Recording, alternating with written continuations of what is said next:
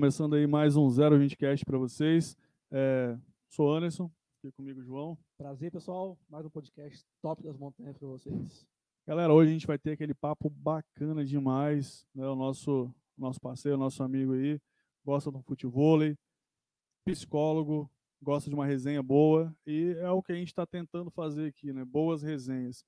É, então a gente vai ter esse papo hoje com a Dilson. Muito obrigado, Adilson, por, por aceitar nosso convite aí e, e, topar entrar nessa, nessa ideia com a gente.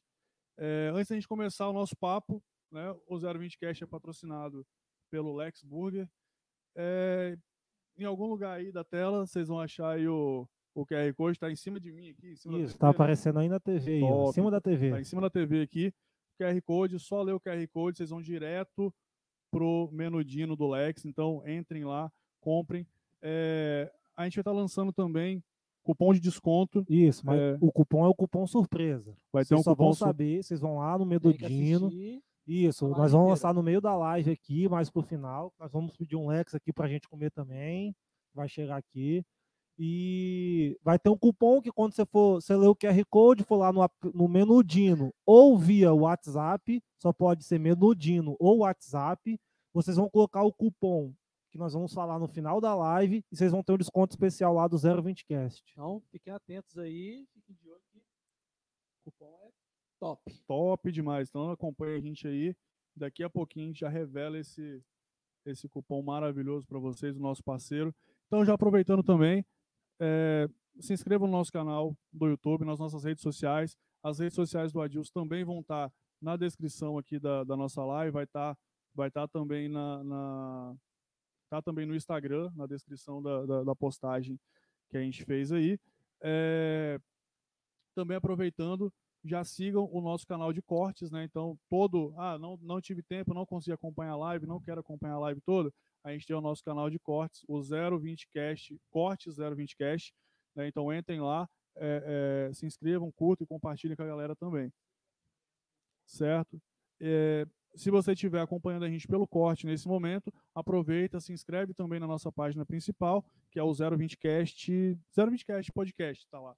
Né? Então pesquisem, se inscrevam, compartilhem com a galera também, certo? Então, é isso aí. Mais uma vez, Adilson, muito obrigado aí pela valeu, valeu, obrigado. por aceitar nosso convite. é, Vamos deixar o cara fazer, fazer aquele merchan básico, né? Da... Exatamente. Então, Adilson, muito obrigado, cara, pelo é convite, pelo, por aceitar o nosso, nosso convite, né, por estar aqui. Para a gente trocar essa ideia, a gente vai falar muito aí sobre é, é, aquele futebolzinho que você claro, gosta. Claro, claro. Vamos falar também muita coisa sobre psicologia, né, que é a, a sua área de atuação. E. Tranquilo. Não, top, tá top, tá tranquilo. Beleza. Chover mesmo.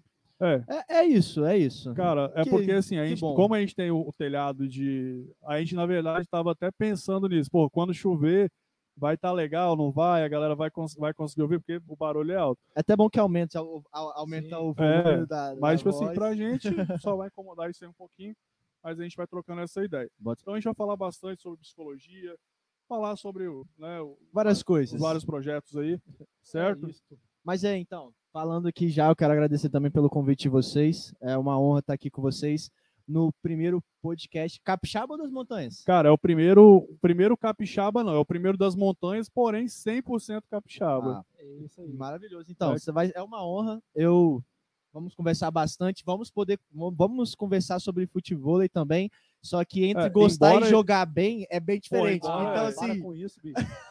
eu vou tentar aqui. Tenta...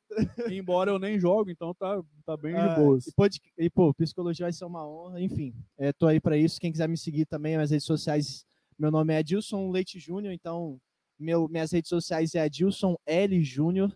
Eu Top. tenho tanto meu pessoal quanto profissional, eu tento mesclar os dois para trazer conteúdo. A gente então... vai deixar também na, na, descrição aí, a galera já entra já, tanto no, no aqui no YouTube, né, para quem estiver vendo no YouTube, como também no nosso Instagram, a gente vai deixar lá, lá na descrição. Cara, eu acho que a gente pode começar falando também sobre a questão da psicologia, igual eu conheço você o que é, sei lá, dois anos. Sim. Da onde que surgiu? Você falou, em que momento você olhou e falou assim, cara, eu quero fazer psicologia? Isso é uma história muito engraçada, mas assim, eu acho, eu acho, acho bem bacana. Eu, eu nunca pensei na minha vida inteira em fazer psicologia. Eu fiz, eu decidi fazer psicologia por um teste numa sexta-feira à noite, na, no sábado de manhã, eu ia fazer a prova, aí eu pensei, vou fazer psicologia. Foi só isso. Porque eu queria fazer mesmo publicidade e propaganda, porque eu gosto muito de ler e escrever para ser redator. Não sei se você já ouviu falar. Uhum. Aí, só que os meus pais não aceitaram muito bem. Aí, naquela confusão toda, eu falei: ah, vou botar um curso aleatório, vou tentar ver. E eu coloquei, fiz a prova no outro dia. Primeiro dia de curso, eu falei: tô no lugar certo. Foi muito engraçado. Cara, é mas foi assim. E a questão, tipo assim, a psicologia ela, ela tem várias vertentes de trabalho também, né? Muitos, então, muitos. É, tem. É, é, que eu acho até que é a sua, que é cognitiva, comportamental. A minha, tem- a, minha, a minha abordagem, né? Porque na psicologia a gente diferencia entre áreas Aham, e entre abordagens, certo. certo? Então, quando você fala áreas de atuação, você tem dentro da psicologia, por exemplo, na, no âmbito da saúde, no âmbito de organizacional, no âmbito clínico. No- então, assim, aí são áreas de atuação. Agora, quando você fala em abordagem, é a visão de homem, visão de mundo que você tem Hum. para o que você vai fazer. Então, por exemplo, na abordagem minha é análise do comportamento, mas tem essa diferenciação entre áreas de atuação e abordagens psicológicas. Entendi. Igual, igual hoje você já tá já tá com consultório, já. ok, já tá funcionando já já, tô. né? Inaugurou quando mesmo? Oi? Inaugurou quando mesmo? Tem, vai fazer um mês daqui 10 dias, eu acho. E antes É. você atendia onde? Então, eu me formei agora no final de 2020, né? Ah, tá. eu, durante minha atuação, durante meus estudos, eu atuei numa clínica de atraso no desenvolvimento, que eu, eu atendia, né, fazia Uhum. acompanhamento terapêutico com crianças com atraso no desenvolvimento. Saindo dessa clínica depois de formado, atualmente eu estou atuando na prefeitura, aqui de Hum, Domingos legal, Martins legal. mesmo, Massa. dentro da assistência social, o SUAS, como psicólogo dessa área, e eu atendo também particular no meu consultório. Então eu tenho no mesmo tempo que eu tenho de clínica particular, eu tenho de prefeitura. Então eu tenho Ah. mais ou menos, vai fazer um mês daqui uns 5, 6 dias, eu O, o seu consultório tá, você, você abriu ele aonde? Montou onde? Sabe ali na frente da igreja católica? Aham. Então, ali Onde era o Japa? no antigo restaurante do Japa, no Ali tem o, o escritório de advocacia, não é? Exatamente, lá com a Grace, o Sério. Ah, um legal. abraço a eles, inclusive. Ah, legal. Ah, é, é- é compartilhado, no caso? É, é, lá tem quatro sala salas. compartilhada, né? Isso, aí eu estou em uma das salas. Pô, é legal, tudo muito cara. novo, cara. Aham. Se você for lá, não vai ter, não vai ter muita coisa, não, mas Sim. vai ter É, na- aquilo na que é verdade, necessário. Tem até um, um- A gente descobriu isso no. Na semana retrasada com o Luan, que essa questão do ambiente influencia também. Psicologia- Né? No- no- na- é Esqueci o nome. Não é ambiental, não. É ambiental, isso mesmo. Que eu até falei É negócio porque- de é, e ambiental? tal, que eu Entendi. Porque Psicologia o ambiental. ambiente, ele... O ambiente ele influencia, no- influencia- No, no- na forma como, como você vai abordar e tal. Ele Claro. estava comentando isso com a gente. Eu tava com muita, eu tava com, com uma certa dificuldade por conta disso no quando eu entrei na sala, tinha um aspecto muito voltado à advocacia. Aham. Então, quando você quando você passa a querer modificar para um âmbito mais tipo de psicologia, acolhimento, empatia, você tem que ter o cuidado com os elementos que você coloca dentro do Sim, ambiente. sim. Isso é óbvio. Acho que a gente essa questão que ele falou da psicologia ambiental e tudo mais, sendo muito sincero, eu não escutei ainda sobre isso, vou até procurar saber, Sim. mas eu, eu entendo isso como um ambiente é voltado por estímulos, né? Então, assim, Sim. Quando você está num ambiente onde existem estímulos que te fazem se sentir de uma maneira mais agradável, eu acho que aí nem a área muito da psicologia, mas talvez a cor, a. Então, é, é isso que ele falou, é porque igual ele é, ele é arquiteto, arquiteto, né? Ah, deve ser paisagismo, provavelmente, que ele deve Não, estar. ele, falou, ele, falou, ele falou exatamente isso, psicologia ambiental, que ele falou assim, os, os elementos que estão, tipo, ah, você vai fazer dependendo uma cor de parede que você vai fazer e tal, então Sim. ali tem que estar em harmonia com o ambiente, justamente para não ficar uma coisa muito é, é, muito carregada, Sim, sim. né? E, e aí, consequentemente, a- a- você estando naquele ambiente, estando naquele ambiente todos os dias, ou, sei lá, duas, três vezes por semana, ele pode te, te dar uma alteração de humor e tal, né? Claro. E nesse sentido. Pô, na minha logomarca, por exemplo, quando foi fazer, ou foi inclusive um amigo meu, que é publicitário muito, Thiago, não sei se vocês lembram, Thiago Lage, Sim, sim, sim. Então, até a cor, até a cor da logomarca tem todo um significado por trás, é toda uma construção de identidade muito bem feita, sabe? Então, Sim. assim, eu acho, eu acho incrível isso, mas assim, eu não tenho muito conhecimento sobre essa área, mas com certeza, eu, sou, eu, eu super acredito mesmo. Eu acho que É, tanto que ele até falou que ele ele estava em busca de, de, de um profissional na área de, de psicologia, que ele ia fazer uma live sobre, sobre Big Brother e tal, para debater a questão do, do, do, do, tipo assim, do que foi o- dos elementos que são usados dentro da casa do Big Brother com o que influencia no humor dos participantes para fazer que os caras fiquem estressados, as coisas muito. É, tudo enfeitado o quarto, Sim. É, cor aleatória. Rapaz, e tá aí um tema que muita gente tá falando, né, hoje em dia sobre Sim. o Big, Big Pois Brother é, tá Brasil, né, super cara? em alta, eu acho né, que cara? eu acho que vai ser muito bacana. Eu, eu sinceramente nunca me refleti sobre isso, mas acredito que tem uma influência mesmo.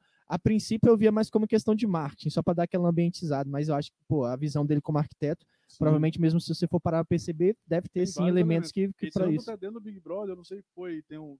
Cara, eu vi um vídeo essa semana de. Que eles têm, igual lá dentro da casa, igual eles têm é, é, médico, eles têm tudo que eles Sim, precisam. Ah, eu, eu sim, preciso sim, de um, um remédio para dor de cabeça. Eles vão lá no, no confessionário e tal, eles pedem e tal.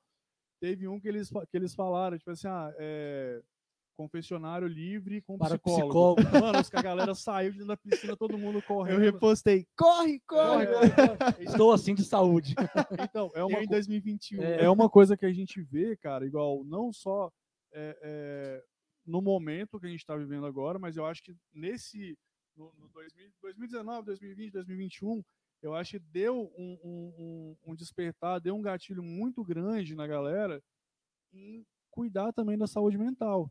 Né? Então, o pessoal começou a ver e falar: é, crise de ansiedade não é normal, é, crise de pânico não é normal. A galera começou a entender isso. Ah, eu não tô só cansado, eu não tô só estressado.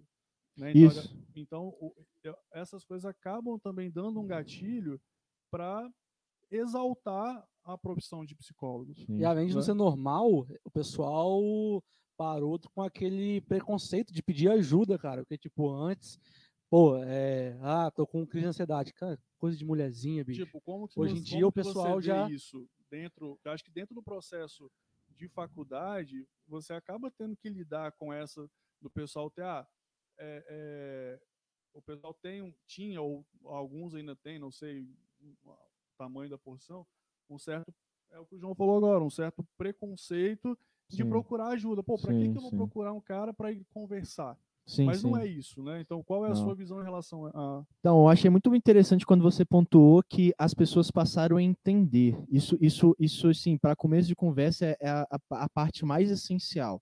É entender que isso sempre aconteceu, isso sempre existiu, mas nunca teve a, a, a- a maneira que era visto era de uma maneira mais vou ocultar, vou fingir que não existe, por várias questões como vocês levantaram de preconceito e tudo mais. Então, sempre houve crise de ansiedade, sempre houve eh, questões como depressão, sempre houve questões como borderline, enfim, várias questões psicológicas na nossa sociedade. Só que o que vocês falaram levanta esses, levanta três assuntos. Levanta assunto, por exemplo, dessa minha visão que, que a gente vai falar. Levanta o assunto também a maneira como a psicologia brasileira é vista por conta de todo um estigma histórico com a questão dos manicômios, não sei se vocês já ouviram falar Sim, e também a questão do preconceito, principalmente dentro de um âmbito machista, né? Que é aquela Sim. ideia de mulherzinha e tudo mais. Mas para começar, a minha visão é, é que isso é muito bom. Eu acho que essa visão é, é- tem que ser cada vez mais normalizada pela sociedade, porque isso só traz frutos bons. né? Eu acho que nós sofremos, infelizmente, eu acho que isso é um ciclo da vida, com os erros dos nossos, dos nossos antepassados. Então, se nós tivéssemos já uma cultura qual faz com que as pessoas procurassem uma ajuda profissional, assim como procuram um remédio quando estou com dor de barriga, dor de cabeça, vou procurar um psicólogo, os nossos futuros, seja filhos, netos, primos, é, vão usufruir do nosso bem-estar, da nossa criação e da nossa saúde mental. Então a gente vai, nós vamos ser mais capazes para criar pessoas mais capazes de criar vínculos de amigos, é, relacionamentos mais saudáveis. Então, isso são frutos que não só colhem para nós. Eu acho que isso também vai, vão ser frutos que vão colher. Então, vão existe esperança no futuro, né? Se hoje, em dia, se hoje em dia a galera tá procurando bastante psicólogos, essas questões assim, Cara. daqui pra frente, Então, eu, eu, eu gosto de ter uma visão otimista da vida. Eu gosto muito, assim. Eu acho que, eu- igual, por exemplo, Aristóteles, eu gosto muito de filosofia. Aristóteles, ele tem uma frase que ele fala que a esperança é o sonho do homem acordado. Então, acho que quando, se a gente perder esperança na nossa sociedade, a gente pode abrir mão dela. Então, eu, eu acredito, eu espero e torço que futuramente a gente tenha uma, uma sociedade mais consciente, mais consciente do, do que está acontecendo socialmente. Eu realmente gostaria muito.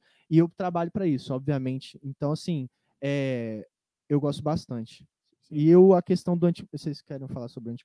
ah, sobre a questão do, do estigma da Pô, cara, psicologia? você que manda. Pode então, falar. vocês estavam falando, vocês estavam falando a questão, tipo, daquela concepção. Inclusive, quando eu, no meu Instagram, quando eu abri uma caixa de perguntas, eu falei um pouco sobre a psicoterapia, né? Porque é um segmento da psicologia. A psicologia não é só aquela tradicional, o consultório e tal, tô aqui é, falando com vocês e tudo Desabafa mais. aí. desaba- É, é, é, as não tem pessoas essa têm, eu acho, um, um pouco também de, dessa visão aí da psicologia, igual como a gente vê em filme com aquele com divã e tal, o cara com Exatamente. um caderninho aqui, você deitado ali. Exatamente. Mas e, e na, pra- na realidade Então, não é assim, né? Sim, sim. Então, nessa área de atuação, por exemplo, quando eu abri no meu Instagram uma pergunta na semana sobre psicoterapia, eu falei, vamos tirar dúvidas sobre psicoterapia. Psicoterapia é diferente de desabafo e tudo mais. O que, que você acha de psicoterapia? Enfim, uma pessoa falou bem assim: a terapia é, pra do... é só pra gente doida? Então, assim, tem essa percepção. É, é, é assim, é normal, é um estigma que a gente carrega, por quê? A psicologia foi, foi trazida para o Brasil por conta de um contexto mais mani... de manicômio. Uhum. Então, pessoas que tinham certos distúrbios, transtornos, eles acabavam sendo excluídos da sociedade, Sim. que era normalmente aquela percepção que era um hospital psiquiátrico que tinha toda uma propaganda achando que era mil maravilhas, que lá a pessoa estava sendo bem tratada, mas ali era um local que fazia tratamento de cadeira de choque, que sim. deixava a pessoa num um ambiente desumano. Então, as pessoas que eram excluídas da socie- sociedade, que era margem da sociedade, que eram colocados como doido, a psicologia foi inserida num contexto muito dentro desse contexto. Então, acabou se estigmati- estigmatizando. Então, Sim. logo, se eu me procuro um psicólogo, eu estou me submetendo a uma realidade como se eu fosse aquela pessoa. Né? Então, assim, é, é super é, é compreensível, mas é, uma, é um estigma que não condiz com a verdade. Né? Sim. Então, é uma coisa que a gente está conseguindo desconstruir assim, nesse século XXI, ainda bem. Pô, fico legal. feliz com isso. Nesse, nesse segmento aí, chegou até uma pergunta aqui de, de- do Marcos Vinícius. Ele falou assim: não sei se, se você já viu, se você já ouviu essa frase. Ele perguntou assim: se você acredita, se você já ouviu e se você acredita nessa frase. A frase Sim. dele é, entre aspas: psicólogo é uma, uma profissão difícil porque é uma das únicas profissões médicas, entre aspas, que não cura o paciente. Né? Então, talvez as pessoas também tenham, acaba tendo uma, uma, uma visão é, é, distorcida, talvez, Sim. entre a questão psicólogo psiquiatra. Apesar de ps- psicólogo não, não é uma, uma não psicólogo não- ele não é chamado de doutor, né? Ele não tem um, um- Não, não, não. esse então Então, é, é é uma questão, é, só- um adendo, é, doutor mesmo, dentro de uma questão correta acadêmica, só é chamado as pessoas que têm doutorado. doutorado. sim, Então, assim, seja assim, advogado, na questão- psicólogo, se eu tiver um doutorado, eu posso ser chamado de Sim. doutor. beleza. É, É que a, a pergunta dele foi nesse seguinte. ne- Bom, eu nesse entendi. sentido, que ele né, já, Entendi. já ouviu essa frase e se você acredita que essa frase ela realmente tem um sentido. Cara, tem. Tem sim, tem sim. É, é até engraçado. As pessoas às vezes falam bem assim: ah, psicólogo não sabe de nada, porque tudo depende, né? porque a gente sempre fica naquele meio Sim. termo, porque a gente acaba lidando com, com as pessoas, então a gente não tem um robô para cuidar, né? Mas assim, por que, que tem sentido essa frase? Porque tem várias questões envolvendo a individualidade de cada um. Então, por exemplo, se eu, eu tenho um, um cliente, um paciente, de maneira como vocês acham melhor falar, que tenha talvez uma doença crônica, é, é- é, é difícil eu falar para você que eu sou capaz de curar essa pessoa, Sim, porque é crônica, né? Sempre acompanha a pessoa. sim. Só que quando a gente lida com esse cliente, a gente tenta lidar com a qualidade de vida da pessoa, com o bem-estar da pessoa. Uhum. O que essa doença está trazendo de sofrimento, fazer, fazendo com que ela viva uma vida que vale a pena ser né? vivida. É, viver uma vida que vale a pena ser vivida. Então, assim, é, vamos supor, depressão, que é uma, um assunto que está muito em alta. Eu tenho depressões crônicas que só a psicoterapia não trata, porque é uma questão química, né, do corpo, Uhum. mas já tem pesquisas científicas que mostram que a eficácia de um tratamento, por exemplo, com a depressão de maneira medicamentosa, psicoterápica, a eficácia de tratamento é muito maior, porque você, além de você ter um- um- um- uma questão química, que você prepara o seu corpo para um momento para aumentar a motivação da pessoa e tudo mais, você também trata dentro da psicoterapia é a relação dessa pessoa no contexto que ela está inserida.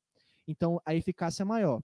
Agora, quando eu trato uma um, um traço depressivo, até mesmo um diagnóstico de depressão, que eu consigo identificar que ele tem variáveis ambientais, contextuais, que é, por exemplo, uma briga com o namorado, uma família que talvez não tenha um relacionamento saudável, uma família um pouco que é família tóxica, é, ciclo de amigos, aí sim eu consigo dizer que eu estou curando o paciente. Mas eu acho que também eu falar que eu estou curando, eu acho que eu estou eu tô, tô, tô usando muito de soberba, sabe? Sim. Eu gosto de eu, eu gosto de falar que eu não curo, eu estou nesse processo para te ajudar Sim. a se Sim. curar. Eu acho que eu, eu tento ao máximo tirar o protagonismo da- desse processo porque é justamente a vida do paciente. Eu tô ali como profissional, só que ninguém sabe da vida como, dele como ele sabe, ninguém sabe o que ele está sentindo como ele mesmo sabe, então eu tô ali como profissional para ajudar ele. Então, assim, realmente, é, a gente não pode dizer que a gente cura. Eu acho que a gente vai ser muito É, porque, soberbo. tipo, Sim. acho que é, se você pega uma doença, por exemplo, sei lá, uma febre, Sim, o remédio tá ali para curar. Depende do remédio. Sim. Depende de tipo da pessoa falar assim, não, eu vou me curar dessa febre. É, a sim, psicologia é sim. mais isso. Você tá ali para se guiar, Você tem que pessoa precisa- acreditar que. a pessoa precisa querer aquilo. É, são processos psicológicos, né? Como é- é muito popular, muito popular falado, eu não uso muito, mas é muito popular para deixar uma maneira muito mais tranquila. É, é até mesmo tipo assim, é a mente. A mente você não se cura com, com remédio, sabe? Se bem que tem processos químicos e tal, mas que eu não vou precisar ficar entrando porque eu vou ficar muito técnico, né? Mas tipo assim, eu, eu entendi, eu concordo com a Sim. posição dele, realmente é uma posição que eu não posso falar de cura. Estamos falando de cura, eu acho que a cura da minha fome chegou. É mesmo, o Lex aí, ó. Nosso. ah, eu Olha o cara aí, ó. Brabo. Show de O bola. brabo das montanhas. Aí, galera, pra quem, tá Lex- quem tá acompanhando aí, ó, o Lex, aí, a gente fez o pedido rapidinho. Então Cara, aproveita aí, Foi tá? muito rápido mesmo. Foi rapidinho, falou. rapidinho. Rapaz, quando eu vou fazer é, pedido no Lex, eu, tipo assim, eu faço o pedido, eles nem perguntam o meu endereço, eles só tentam lembrar o número do apartamento. Porque eu Cara, peço o tempo Não, inteiro. não, os caras são foda Os caras são bravos. Ó, Raul já falaram que é um dos melhores motoboys da região. E Yeah. acredito, tá? Então, aproveitando aí, pessoal, quem tá, quem tá acompanhando a gente, tem o QR Code aqui na tela.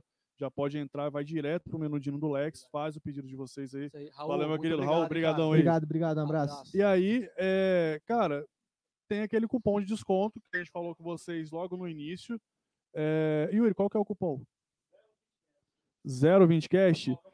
Então, tá escrito aqui, não tá? Será no- que o convidado também pode usar esse cupom? Pô, cara, todo mundo pode usar e usem Tá à aqui, ó, vontade. Tá na É. embalagem. Tá aqui, ó. Deixa eu mudar aqui de A câmera. gente vai colocar na descrição também para Pode- vocês. Tá Isso. aparecendo aí, João. Pode puxar aqui para frente aqui e mostrar nessa câmera principal aqui. É, o cupom é 020cast.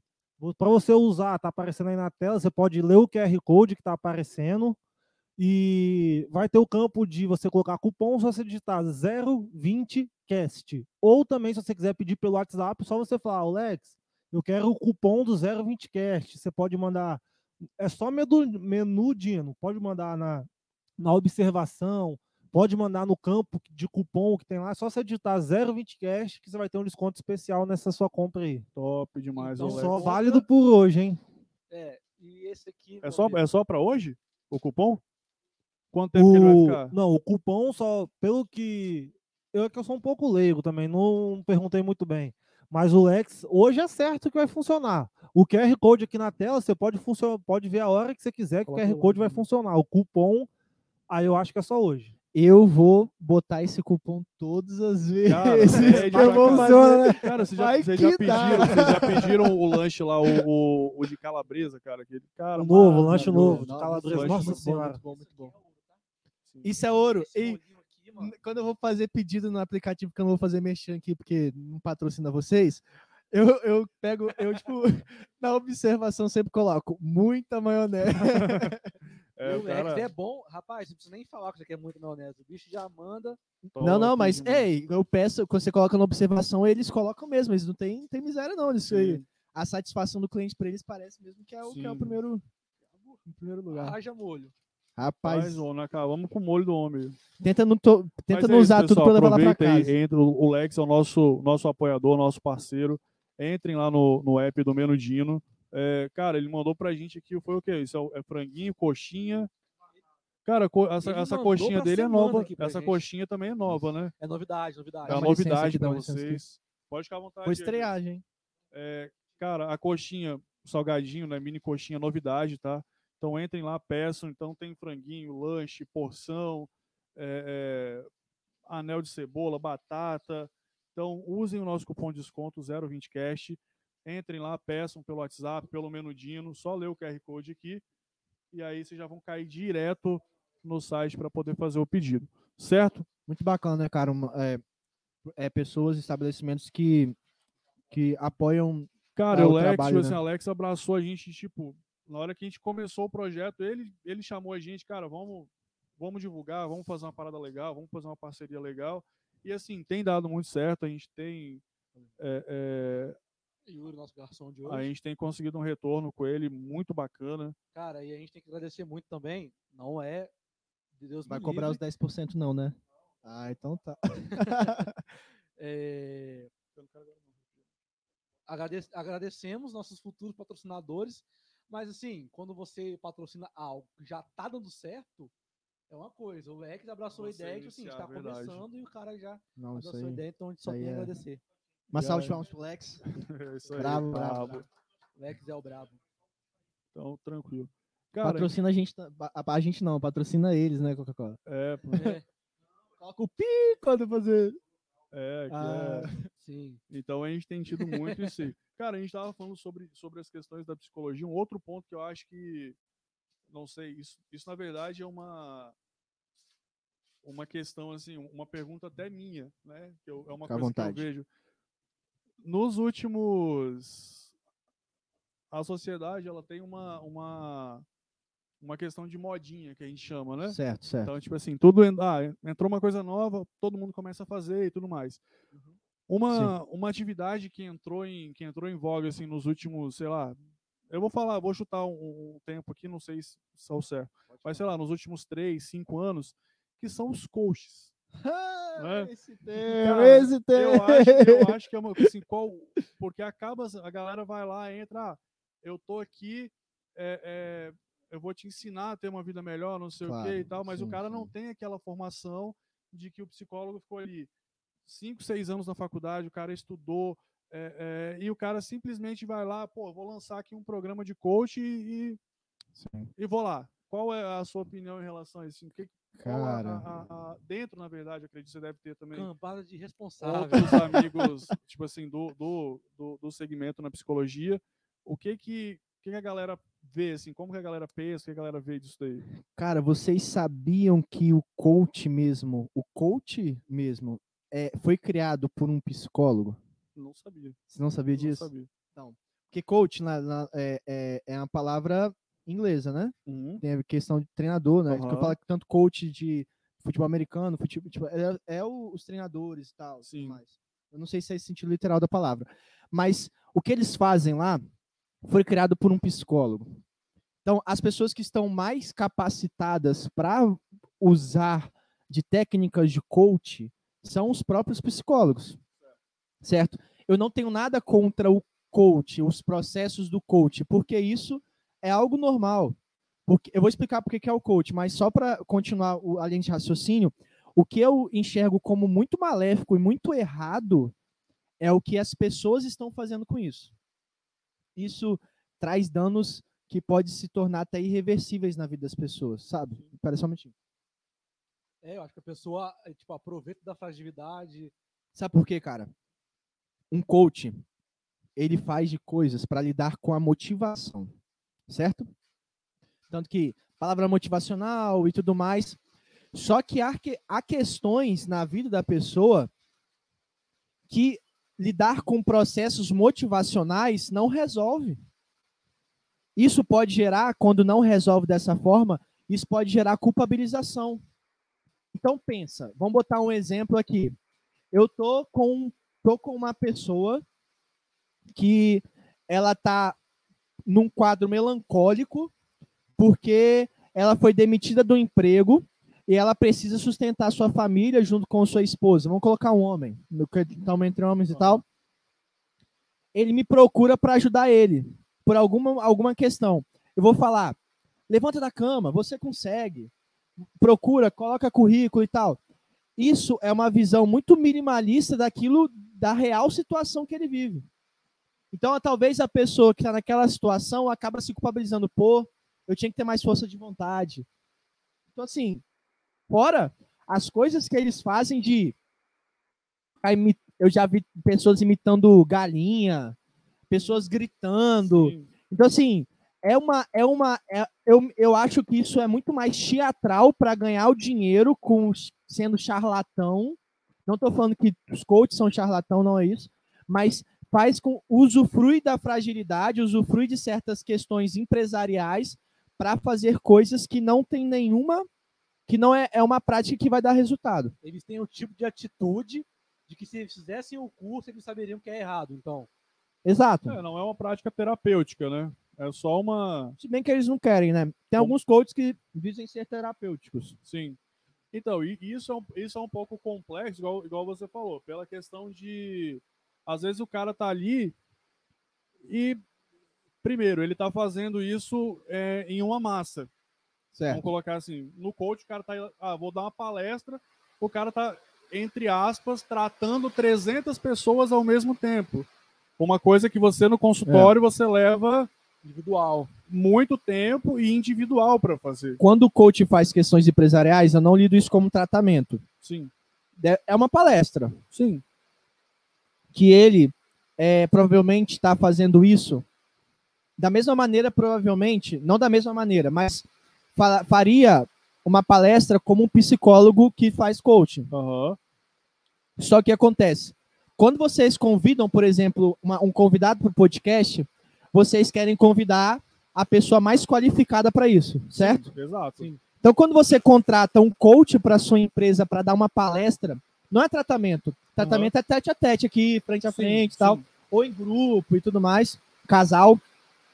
Então, quando eu tô aqui com vocês, eu entendo que vocês me, me trouxeram por eu ser qualificado. Exato. Por que, que eu vou colocar uma pessoa no podcast? Por que, que eu vou colocar uma pessoa numa empresa que estudou um final de semana e se titula coach qualificado para dar um, uma palestra de processos motivacionais, Sim. sendo que um psicólogo tá talvez cinco anos estudando sobre isso, isso, faz uma especialização sobre isso, sabe?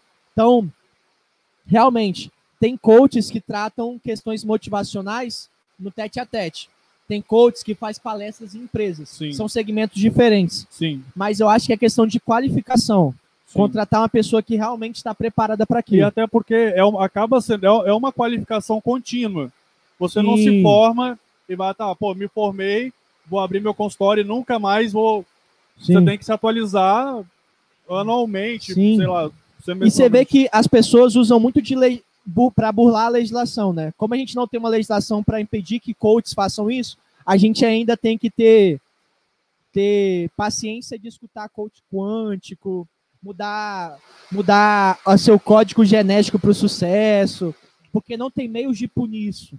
Entendi. Eu, como psicólogo para vocês, eu estou cadastrado no Conselho Regional de Psicologia, Sim. Estadual de Psicologia. Então, eu tenho uma legislação, eu tenho um conselho, eu tenho ética profissional a responder Sim. e eu respondo por isso. Eu estou falando aqui para vocês uma coisa, como psicólogo que não condiz com a ética profissional, eu sou punido por isso. Sim. O coach não tem isso.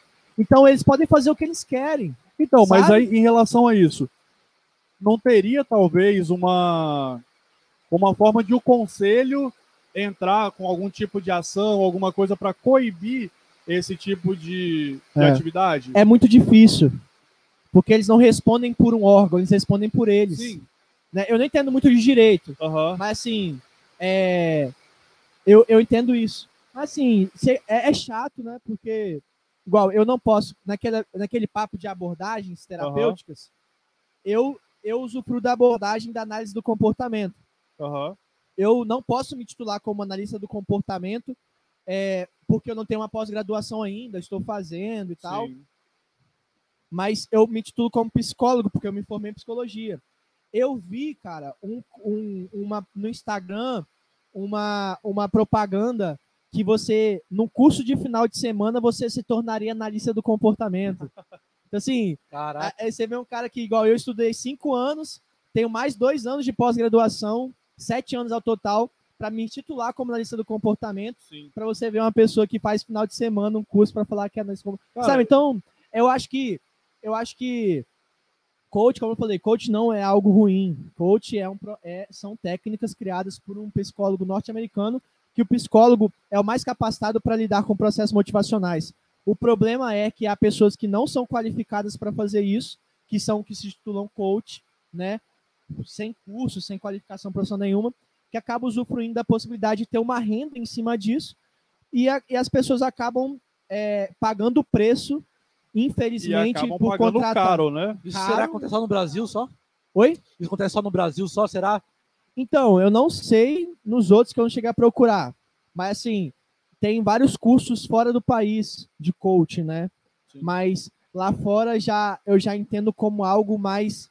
É, eu, é mais qualificado porque já tem uma legislação, não é qualquer Ah, profissional que pode fazer. Porque o Brasil tem esses furos que acabam possibilitando que as pessoas façam essas terapias e façam essas palestras motivacionais é, de maneira que não, não, não, não- não são para isso. Então, e aí, nesse, nesse sentido, você acredita que isso acaba descredibilizando o cara que ficou ali 5, 6 anos, mais a, a pós-graduação? Você acha que em algum momento, não sei, acredito, acredito eu que hoje, como, eu como a gente falou mais no início, é, a população ela está começando a enxergar de outros ângulos. Mas você acha que até em, em algum momento chegou a descredibilizar a profissão de psicologia? Pode. Pode. Porque. Pode comer relaxa. É porque, tipo assim. Descredi... Sim, descredibiliza porque o coach, como eu falei, era algo que a psicologia usava. Sim. Então, quando eu pegar no meu consultório e falar que talvez eu faça um processo de motivacional do coach, as pessoas vão ter aquela visão do, do cara que vai ficar falando de maneira sem entender o que está fazendo. Sim. Porque eles usaram um, um braço da psicologia para ganhar renda em cima disso, sem responsabilidade. Sim. Alguns, né? É, aca- acaba Então, assim, sendo. descredibiliza. Obviamente. Isso é óbvio. Mas também, ao mesmo tempo, pode dizer, pode dizer que credibiliza também. Porque não falo questão de palestra, mas quando você tem uma, um, um acompanhamento com um coach que não está qualificado, lidando com o processo motivacional, esse coach fazendo um trabalho errôneo com esse paciente, depois ele vai procurar quem? É. O psicólogo Sim. Que teve estudo, que sabe o que está fazendo, que estuda sobre aquilo, que consegue responder de uma maneira mais qualificada ao tratamento, fazer com que o paciente tenha resultados melhores. Então, credibiliza quando esse paciente que percebe que está num processo ruim procura um profissional realmente qualificado e vê o resultado que isso traz. Sabe? É, o bom é quando procura, né? O foda é quando não tem mais jeito. E quando, É, quando o coach sendo. já ferrou com o cara e. é um aumenta o nosso trabalho. Mas É. assim, dá jeito. Aí, Assim, ainda bem que nós temos profissionais não na área da saúde, não só psicólogo, nutricionista, físio, médico. Eu acho que dentro de uma questão mais coach, eu acho que entra mais a área da medicina mesmo e a psicologia, a psiquiatria. Então assim, é dificulta o processo não de cura, de superação e tal, dificulta, mas é, é se o paciente cliente estiver disposto, é isso. Mas para vocês, qual era a percepção de vocês da psicologia? Vocês achavam que é só aquele mesmo do filme? Cara, eu, eu, vou, eu vou falar por uma experiência própria. Eu já, eu já passei por, por processo de terapia. Já? Inclusive agora, no 2020, final, meado, meadas de colocar julho ali de 2020 para agora, eu. Que aí tem, como eu falei, a gente tem, a gente entrou num, num processo onde todo mundo ficou em casa, todo começou no, no processo de reclusão e tal. E aí você é, é, e aí você tem tudo para dar conta. É família, é trabalho, é vida social. É, é, então tem uma. Um, é mudança muita, de vida, né? Coisa. Porque mudou muita coisa. Exatamente. Então você acabou, acaba, acabou mudando de hábito. E eu fiz terapia no final do ano, para o começo desse ano. Sim. Fiz, eu acho que foram oito ou nove sessões, não lembro ao certo, já tive alta. Porque assim, era uma coisa que foi um momento que eu me vi precisando, né? Porém, eu já tenho, eu já fiz outras tentativas com outros profissionais, que eu fui uma, duas sessões e não gostei, né, do, do da abordagem do profissional. Sim. E me encontrei no último profissional que eu fui. Assim, pô, a pessoa, ela entendeu Irado. o que eu estava precisando. Então, e ela, é, é, que é uma, uma questão também que eu acho que as pessoas acabam tendo um certo preconceito, que você vai no, no consultório com psicólogo e você vai falar muita coisa, principalmente da sua vida pessoal. Claro.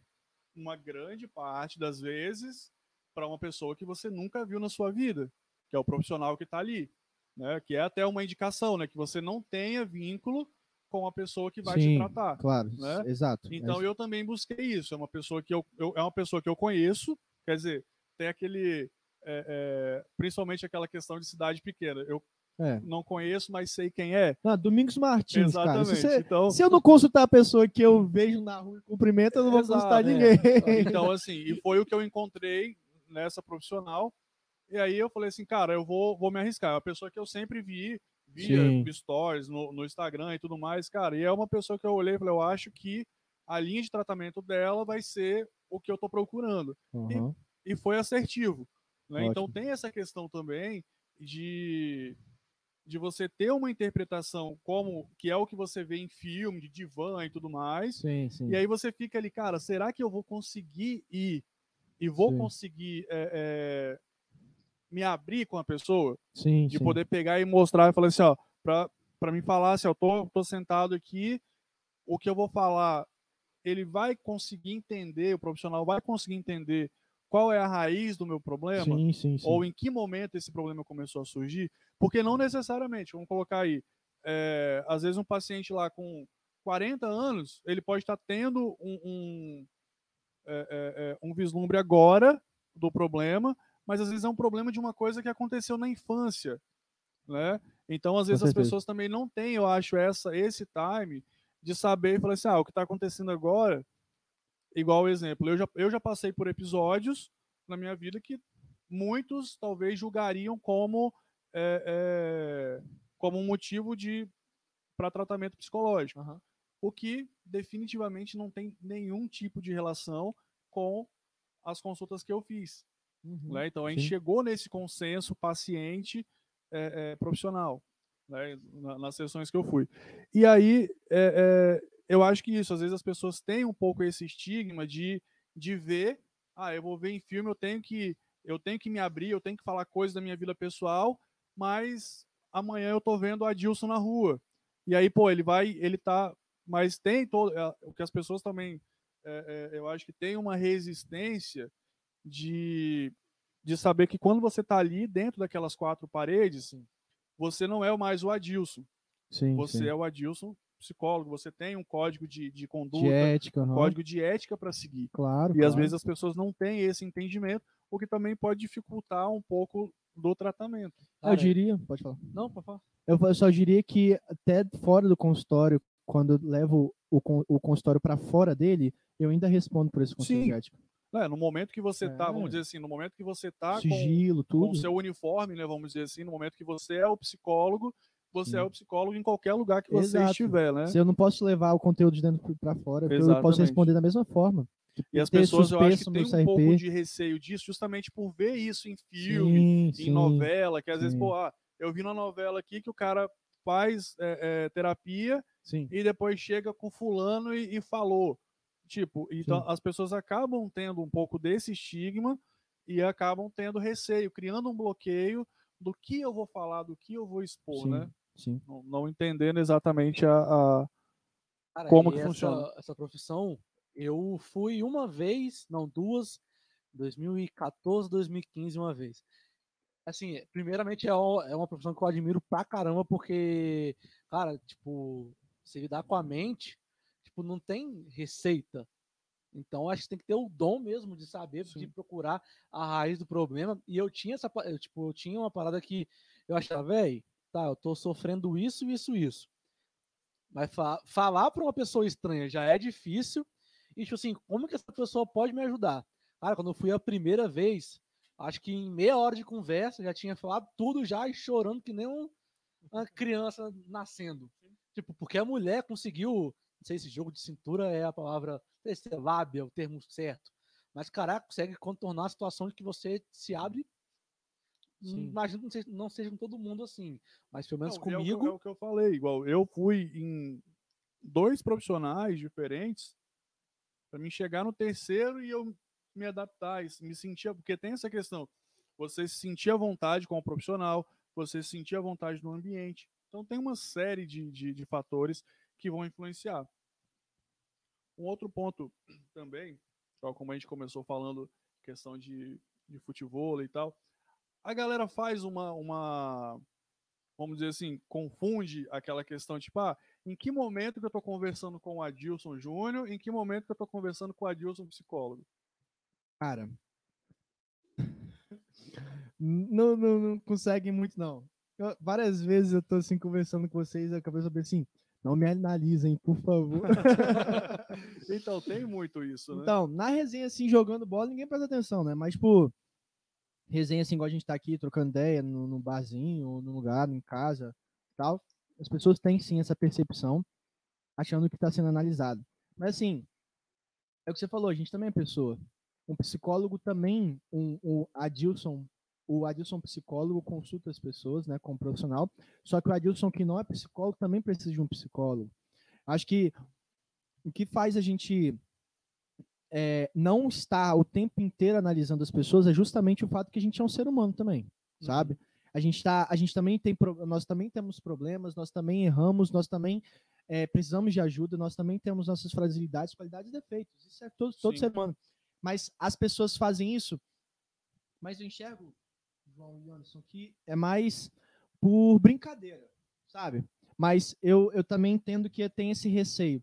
Porque realmente tem coisas que são perceptíveis como a gente tem essa prática clínica como psicólogo, a gente não precisa investigar para perceber certas coisas. Então, assim, quando você me mostra uma preocupação excessiva em algum assunto, quando você mostra que você está inquieto, você, a gente já consegue perceber certas coisas sem precisar necessariamente fazer uma análise. Agora, quando eu estou conversando com você, eu não estou querendo investigar a sua história de vida, sabe? Eu só estou vendo quem você é como pessoa e Sim. é isso. Talvez é porque justamente pela visão de mundo que a gente tem. A gente criou essa visão de mundo para ajudar as pessoas no consultório.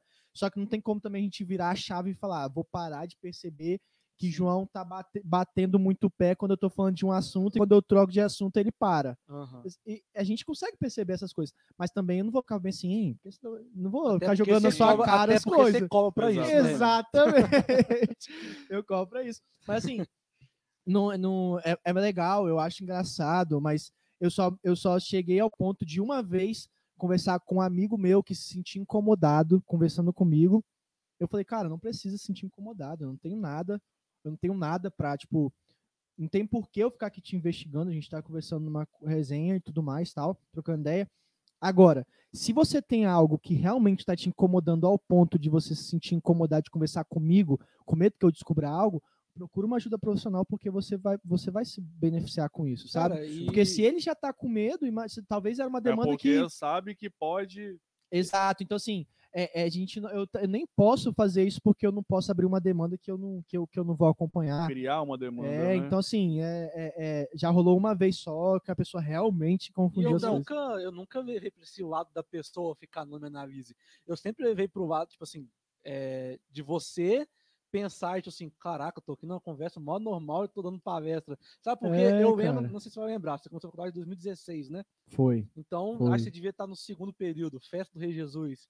Lembra? Ah, sei, Mano, sei. A gente, foi, a gente foi Festa de Jesus e, tipo, acho que, não lembro, começa um certo horário e vai a noite inteira. Inteira, madrugada Teve inteira. um certo momento que a Dilson, tipo assim, começou conversando com uma pessoa, daqui a pouco tinha umas 15. Em volta. Dele. E aí falando, eu lembro, tava, tava eu, o João, o pessoal, e tipo assim, eu acho que o pessoal da, da organização até pensou, pô, velho, tá tirando atenção do show lá do cara, velho. Sim, cara. Mas é porque é muito legal, cara. É muito legal quando você Mas é conversa porque, sobre o ser humano. É muito isso, bom. né, de, de você começar, às vezes, um assunto e, porra, a galera, quem, quem tá em volta, o pessoal vai chegando na roda, ah, eu conheço o João, ah, fulano de tal conhece a pessoa que tá com o João, aí vai, vai chegando ali Sim, e sim. vira, às vezes, uma roda de conversa de uma Sim. coisa. Despretensiosa Quer- mesmo. Quer ver? Um exemplo, vocês namoram? Sim. Sim. Vocês. Não, eu com ele. Não. Cada Isso, um com cada um com a sua. Mas então, quando vocês fizeram, sei lá, o primeiro encontro com a namorada de vocês, É, acho que a gente vai dar um corte Esse- legal. hein? eles realmente, eles realmente Ó, isso dá um- dá um corte, muito dá um mais corte esclarecedor aqui. e olhar assim, puta. Não, Ai, cara. É, complicado. Mas olha só, tá ligado? Quando vocês foram fazer o primeiro encontro com a namorada de vocês, Sim. vocês, de certa forma, analisaram elas. Da Sim. mesma forma como elas analisaram Eu vocês. tive medo dela me analisar. pra ver a pessoa. muito, né? Exato. É, Claro que são análises diferentes. Sim. Sim. Mas assim, elas já estavam analisando com quem que elas vão possivelmente se relacionar posteriormente, qual é o assunto de vocês, como vocês sabem. Então, é uma análise. é- Analisar as pessoas é natural. Só que o que a gente faz lá é questão profissional. É, Sim. fora é coisa. Mas o. É, é porque é curioso. Cara, eu não, eu não entendo o motivo pelo qual as pessoas não procuram ajuda profissional, só que ao mesmo tempo elas gostam de, ser, de serem auxiliadas. Eu acho que é uma demanda mesmo de não gostar de mostrar fragilidade. Porque justamente quando você começa um assunto sobre psicologia e dificuldades, vem muita gente com curiosidade. Essas 15 pessoas não é porque eu estava palestrando ali sobre um assunto, é porque quando eu terminava de responder às vezes uma dúvida, a pessoa, outra pessoa já vinha perguntando outra coisa. Aí terminava era, era gente assim doida para saber certas coisas e suas dificuldades, mas bota bem assim, é porque o primo da, da É, minha não, um tia, primo do- meu. da avó perguntou. Aham. Então, assim, as pessoas precisam da ajuda, mas acabam não procurando. Não querem mostrar a fragilidade, né? Tipo assim, aqui com certas pessoas eu quero tirar a dúvida, mas ir no seu consultório já é, demais. Já, Já é demais, exatamente. Tem tudo isso aí. Mas a, a psicologia, é, é, ela, eu acho que o BBB atualmente está mostrando muita visibilidade para a psicologia, é, é, como que as pessoas estão. Eu acho que é, a, a- própria quarentena está mostrando. é, e eu acho que cada vez mais vai se tornar mais evidente. Assim, Você assi- ass- tá assistindo Big Brother? eu não assisto de parar na frente da televisão É para assistir. chega, né? Não, mas é aquela questão. Eu tenho um Twitter, eu gosto muito para ver notícias e tal. Os melhores momentos do BBB eu consigo ver pelo que, que você Twitter. achou daquela parada da, da Lumena que, tipo, eu, é porque sou bem leigo, então, tipo. eu Jogando achei- bomba. eu só achei uma babaquice da parte dela. Mas eu cheguei a ver depois que acho que o conselho de psicologia estava pensando em tomar alguma atitude, porque ela fez umas bostas lá, né? Então, isso aí é uma bomba gigante para responder aqui para vocês, né? Ainda mais se conselho de psicologia, um abraço. Eu tô...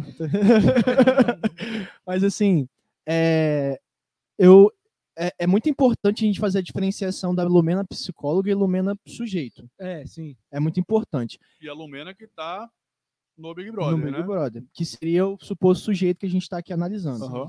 Mas assim, é, não estou falando da Lumena psicóloga como profissional, longe disso. Eu acho que ali ela tem processos, ela tem dificuldades, ela tem uma história, ela tem é, um processo de aprendizado que constituiu ela ser quem ela é. Não estou falando que ela é a pessoa que ela demonstrou no Big Brother. O que eu diria para mim, para vocês, é que eu acredito que ali eu não posso julgar a qualidade profissional dela por aquilo que ela mostrou lá dentro, sabe? Mas eu como a, como sujeito, como pessoa, como psicólogo, assim como as outras pessoas, eu acho que ela precisa realmente de uma ajuda. Acho que não porque ela é doida, não porque falsa, não. É porque ela é uma pessoa que tem suas dificuldades como qualquer outra. Eu entendo ali que teve momentos que eu achei que realmente ela fazia coisas as quais eu não concordava, mas assim, são as feridas delas, é a particularidade dela e como pessoa ela Eu tem o direito muita- de, de ter defeitos. Não é porque eu sou psicólogo que eu não posso ser uma pessoa que precisa de ajuda e que tem os meus defeitos que vocês podem falar assim, pode isso. O que você fez eu não achei legal, sabe? Então a gente não a gente não tá isento disso. Quem me dera se eu fosse se eu fosse perfeito ao ponto de não precisar ter isso. Mas assim, quanto a Lumena, eu acho que minha opinião é essa mesmo. Como pessoa, eu acho que ela precisa É, porque eu vi muito comentário no quesito nem, tipo assim, ah, ela precisa de ajuda. O pessoal tava esculachando, o que eles estavam esculachando e, tipo, eu não tenho opinião formada, é sobre ela ter visto pessoas precisando de ajuda e ela não ter meio que ajudado. Certo. Então, tipo, ela não é obrigada, né?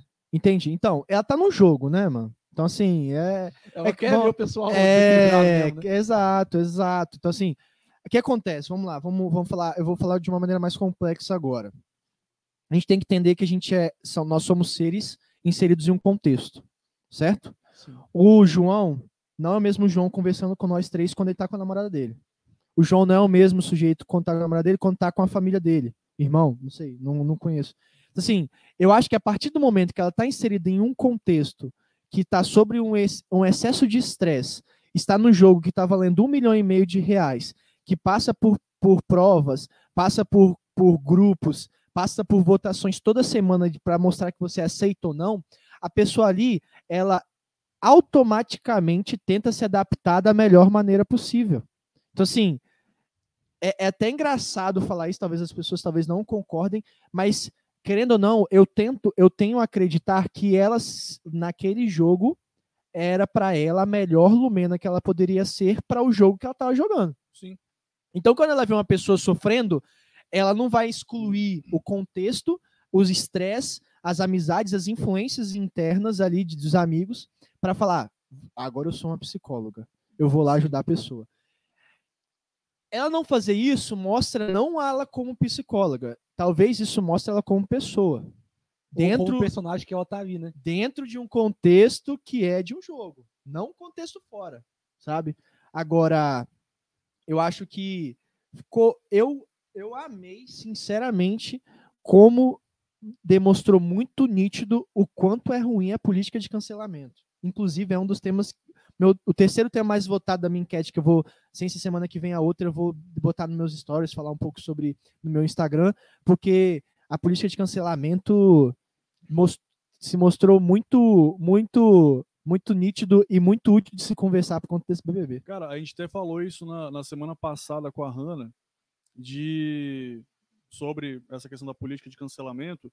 E como você acabou de citar também, às vezes a pessoa tem aquele aquele time de, de aquele medo, na verdade, de não ser aceito, né? Então isso acaba gerando uma carga de estresse muito grande também, da Claro. pessoa tentar ficar ali às vezes, ah, eu, eu tenho que me policiar ou eu tenho que fazer isso ou aquilo para ser aceito em um determinado grupo, em um determinado segmento, aonde eu tô, seja ele é, é, num círculo de amizade, no, num grupo de igreja, no, no- na pelada de quarta, né? Então, às vezes as pessoas têm essa questão, ah, eu vou ser, eu vou ser aceito ou depois de ser aceito eu corro o risco de ser cancelado, né? Então as pessoas têm muito esse esse medo, eu acho, e que é uma, uma das um dos, dos, dos termos modinha, né? Que a gente, que a gente falou também Sim. agora há pouco, que é essa questão do, do cancelamento e tal, mas o me, principalmente o medo de ser aceito,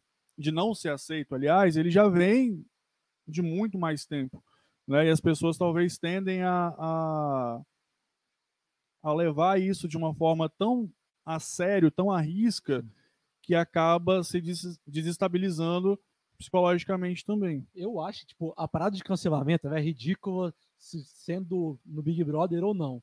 Mas no Big Brother é ainda mais ridículo, porque, tipo, igual, a gente não sabe como tá a mente da pessoa, porque a gente nunca passou. Talvez a Dilson até consiga opinar. Mas eles falam que a pessoa fica, acho que, cinco dias antes de entrar no Big Brother, dentro do quarto do hotel, sem nada. Recebendo comida na porta e o quarto vindo. Tem televisão, não tem nada.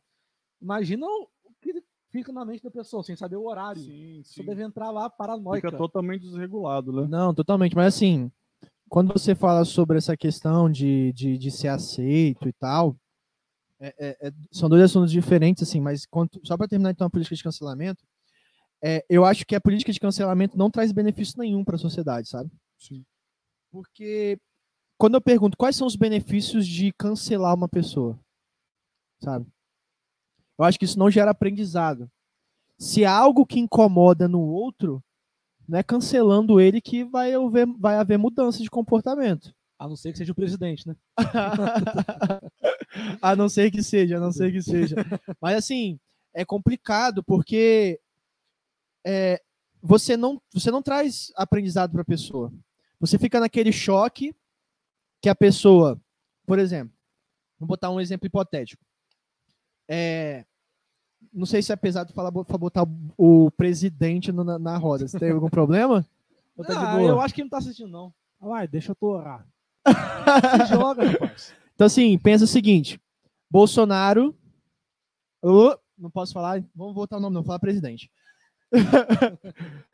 o presidente, ele tem o- os seguidores dele, certo? Uhum. Ele tem as suas crenças. E tem os opositores, que também têm suas crenças que são contrárias ao, ao doutor presidente. Quando ele é cancelado pelos opositores, você acha que para ele isso é algo bom ou ruim? Pra ele é ruim. Pra ele é ruim. A opinião eu acho que dele. é bom. Porque ou- pros favoráveis dele vai ser melhor. Só vão apoiar mais. Exatamente, cara. Sério? Exato. Para ele é melhor, sabe É por quê? Porque você cancelando ele, você tá reafirmando que as crenças que ele acha certo para ele tá mais certa ainda. Então, quando você, Então, PT, vamos apoiar aí nosso presidente. Eu acho que é, é- a questão é, é debater de uma maneira que mostra que as crenças dele, de maneira assertiva, estão erradas. Por exemplo, uma- um cara machista. Eu, eu, eu fui facilitador de um grupo é, que debatia sobre masculinidade. Quando um cara, não tô falando que quem tá frequentando lá era machista, não é isso. Mas quando um cara é machista e ele tá, tipo, sendo machista numa roda, se você tratar ele com agressividade, ele vai te contra-atacar com agressividade também. Sim. Vocês não vão chegar em um consenso no seu grupo. Você vai sair como, pô, eu reafirmei as minhas crenças, porque realmente o machismo causa dor ao homem, faz com que ele sofra. Índice de suicídio está lá no alto. Você tá ali naquele sentimento de que você fez a coisa certa. Mas também um cara que é machista tá na roda de amigo deles que aceita ele, que também são machistas, falando bem assim: é isso mesmo, você fez certo, isso é tudo mimimi. Então, assim, você vê que não traz aprendizado, não traz mudança. Você tá. É como se você estivesse dando mais munição para ele usar contra você mesmo. Sim. Então, assim, a política de cancelamento não traz mudança de comportamento. Só que também a gente tem que entender que nem, não, não são todas as pessoas que têm paciência e fôlego para debater com a pessoa que tem suas crenças contrárias a você. Sim. Mas, assim, é, é, a política de cancelamento. Cara, não tra- de um exemplo, não sei se é, se é o que você falou sobre bater de volta com coisa. A parada do leite condensado lá. Deu aquele escândalo. Sim. Leite condensado foi. Aí apareceu um leite morto de 5 mil na live. Então, é complicado. Então, assim, tem pessoas que se convertem a acreditar que X ou Y não foi a melhor escolha para o Brasil? Tem. Por conta do cancelamento. Mas poderia ser muito mais se fosse de uma maneira assertiva, sabe? Então, assim, é, é isso. Assim, para mim, não traz benefício nenhum eu acho que só só torna a gente um pouco mais ignorante assim quanto conhecimento dos processos de aprendizado, por exemplo, Acaba criando resistência, né? No... criando resistência. E assim, é, eu não acho que eu não acho que essas pessoas também que acabam cancelando, elas estão preparadas, sabe? Às vezes para também ouvir o outro lado. Sim. Eu acho que por isso que elas acabam cancelando. Porque eu acho que quando a gente realmente sabe naquilo que a gente acredita, não tem problema nenhum a gente debater sobre as- o que as pessoas acreditam do outro lado, sabe? Essa questão da, da, da política de cancelamento também tem muito a ver com, com aquela questão de. de. de motivação em massa. Também. um grupo, né, vamos colocar assim, um, um grupo pequeno vai lá e cria, principalmente hoje, que é uma, uma outra questão que está bem alta também, que é o que a gente também comentou, com a, conversou com a, com a Hanna na semana passada, de que são o digital influencer. Então a galera, essa galera, ela tem o poder de fazer tanto para o bem, de influenciar positivamente, Com certeza. como de, de criar essas políticas. Então, se um pequeno se um pequeno grupo desse vai lá, pô, você tem uma galera ali que é, que é assistida por, sei lá, 5 milhões de pessoas. O cara tem lá 5 milhões de seguidores no Instagram, 7 milhões. O cara começa a colocar uma ideia que aqueles 5 milhões, ou menos, obviamente, mas um grupo, uma porção bem grande, começa a falar, pô, o que esse cara tá falando é verdade, eu vou começar a seguir e apoiar. Então ele começa a buscar apoiadores para uma causa que às vezes não é, não condiz com a realidade, Sim. né? Uma, uma, uma cria-se uma falsa sensação de que ah, o que eu estou fazendo aqui é o melhor e você acaba influenciando outras pessoas que naquele momento não querem ver o outro lado da moeda. Tipo assim, ah, eu acredito que o que o Adilson falou é o, é o certo, eu vou seguir nele e mais o que mais ninguém disser importa. Sim. Cara, é, é, é indiscutível que nós somos seres sociais, né? A gente, nós somos seres sociais, a gente não consegue sobreviver sozinho, a gente precisa de um grupo, e é normal, e é uma tendência é, primitiva, posso dizer, porque todos um, nossos, nossos antepassados, tribos e tudo mais, enfim. Então é normal a gente buscar ser aceito num grupo. Isso é, isso é normal. Você tem os seus grupos, né? De certa forma, a primeira constituição socio, social da nossa vida, por exemplo, é a família. Depois vem questão de amizade, religião, igrejas, enfim. Então, assim, é normal isso acontecer. O que se torna ruim é quando a pessoa tem uma tendência a, a seguir um grupo como massa, como você mesmo disse. É a pessoa que não se questiona por que está sendo falado aquilo, é a pessoa que não que acaba sendo se tornando a pessoa que ela não é para tentar ser aceita, que diz um pouco sobre a autoestima da pessoa, de querer mudar o jeito que ela é para ser tentar ser aceita. Isso a gente vê em relacionamento amoroso, a gente vê isso em igreja, a gente vê isso em resenhas de futebol ali, que está com os amigos, você tem que talvez falar certo comentário machista ou falar certo comentário tóxico para tentar ser aceito naquele grupo, uma piadinha que não era muito legal.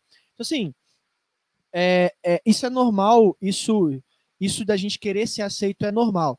Eu acho que a gente tem que estar tá só atento a justamente isso. A estar tá atento a qual é, quais são as influências que nós realmente aceitamos na nossa vida e quais são os grupos sociais que a gente realmente está inserido. E ver quais são os benefícios e quais são os malefícios que aquilo, que aquilo nos traz, né? Porque nem tudo também é ponto positivo.